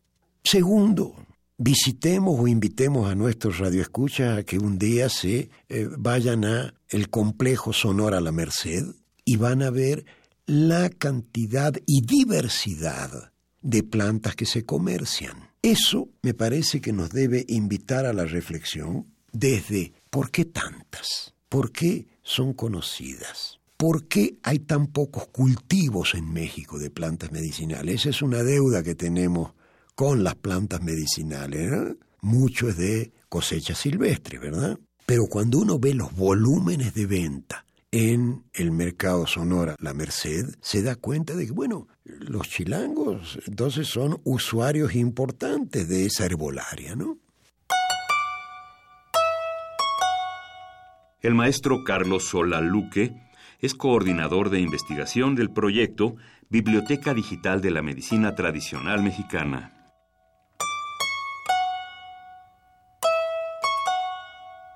Chamizo. Casearia nítida, flacurtiacé.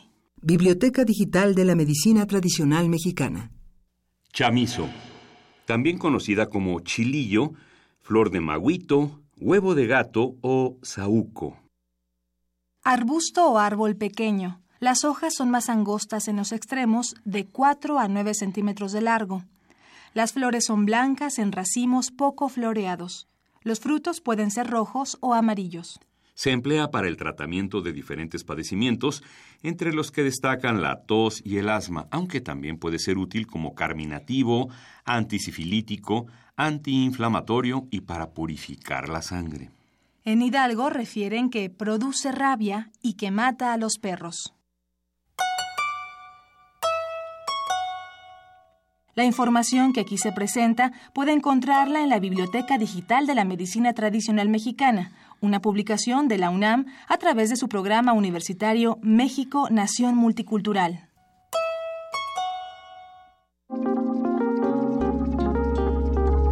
Primer movimiento. Hacemos comunidad.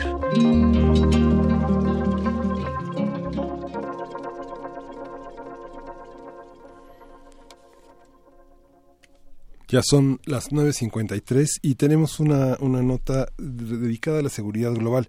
En la Facultad de Ciencias Políticas y Sociales de la UNAM se llevó a cabo el seminario Los retos de seguridad y defensa en las Américas, en la que participaron académicos de Estados Unidos en materia de seguridad.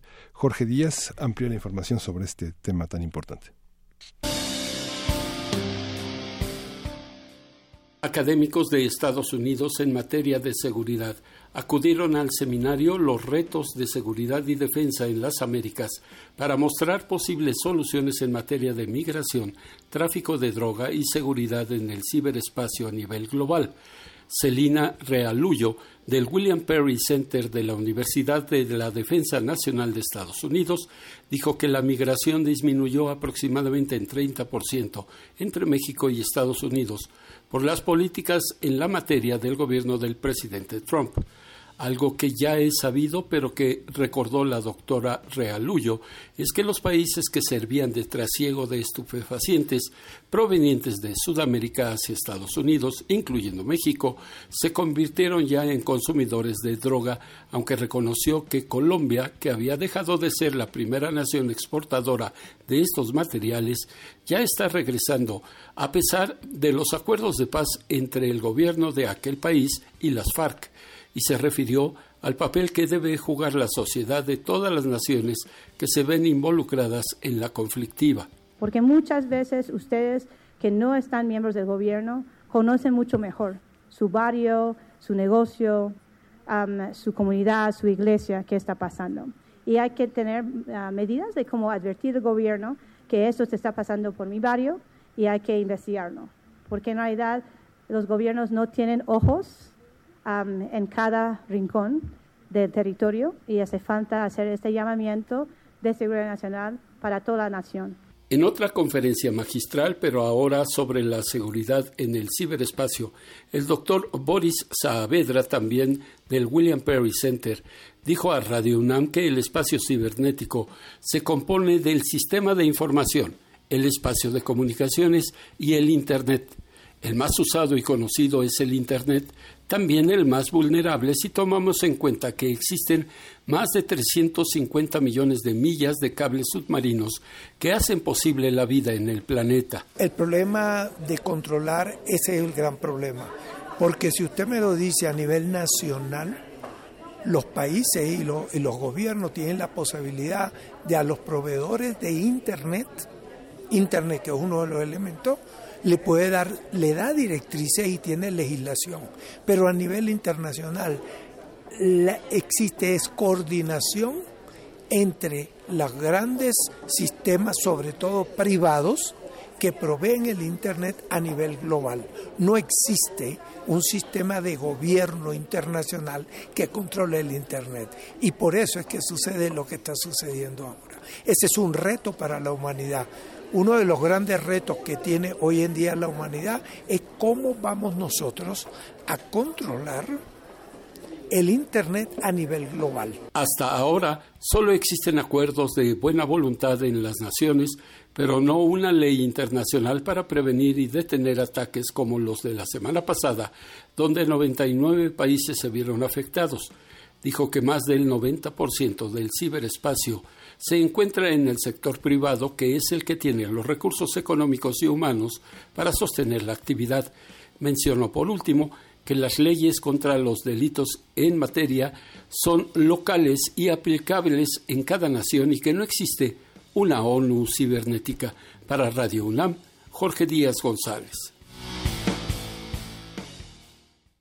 Son las 9 de la mañana con 57 minutos. Estábamos escuchando atentos lo que nos estaba contando Jorge Díaz, a quien le mandamos un gran abrazo. ¿Y ahora? ¡Ay! ¿Qué pasó, Hola. Vania Nuche? Hola a todos. ¿Cómo estás, Vania? Muy bien, muchas gracias. Muy buen día a todos. Hoy en Radio UNAM a través del 96.1 de FM. Quédense con nosotros porque viene Calme Cali. Más tarde a las 12 del día retransmisión de Sin Margen y mucha información en el noticiario Prisma RU a la una de la tarde. Todo esto por el 96.1 de FM. También les recordamos que Resistencia Modulada está estrenando horario desde las 8 de la noche. Los pueden escuchar. Oye, sí, ¿qué pasó ayer con, con Resis? Que yo de pronto no me di cuenta que los muerdelenguas habían pasado una hora Sí, antes. Sí, no, y aparte ya, vamos- hicieron una reestructuración de toda la programación, entonces Resistor ya no es los martes, ahora es los miércoles, entonces para que se enteren y para que sigan siguiendo sus secciones favoritas, pues escuchen Resistencia Modulada a las 8 de la noche todos los días de lunes a viernes. Y también tenemos programación, por supuesto, en el 860 de AM, que podrán revisar con gusto en www.radiounam.unam.mx, así como todos nuestros podcasts. Nos escuchamos el día de mañana, que tengan un excelente día y pues ya, escriban. pues. Gracias, Vania Nuche, gran día. Y ya nos vamos, nos vamos con la última canción de Ricardo Peláez, música de Madagascar. El día de hoy vamos con Janitra Ran- Ranaibo, Java Kabaka. Java Kabaka. Java Kabaka. Y esto, de este, muchísimas gracias, fue un gusto como siempre. Esto fue un gusto, querido Miguel Ángel Quemán, Sí, querida Inés Luisa- de esa, gracias. Luisa, Juan Inés, nos vemos mañana. Esto fue Primer Movimiento. El mundo desde la universidad.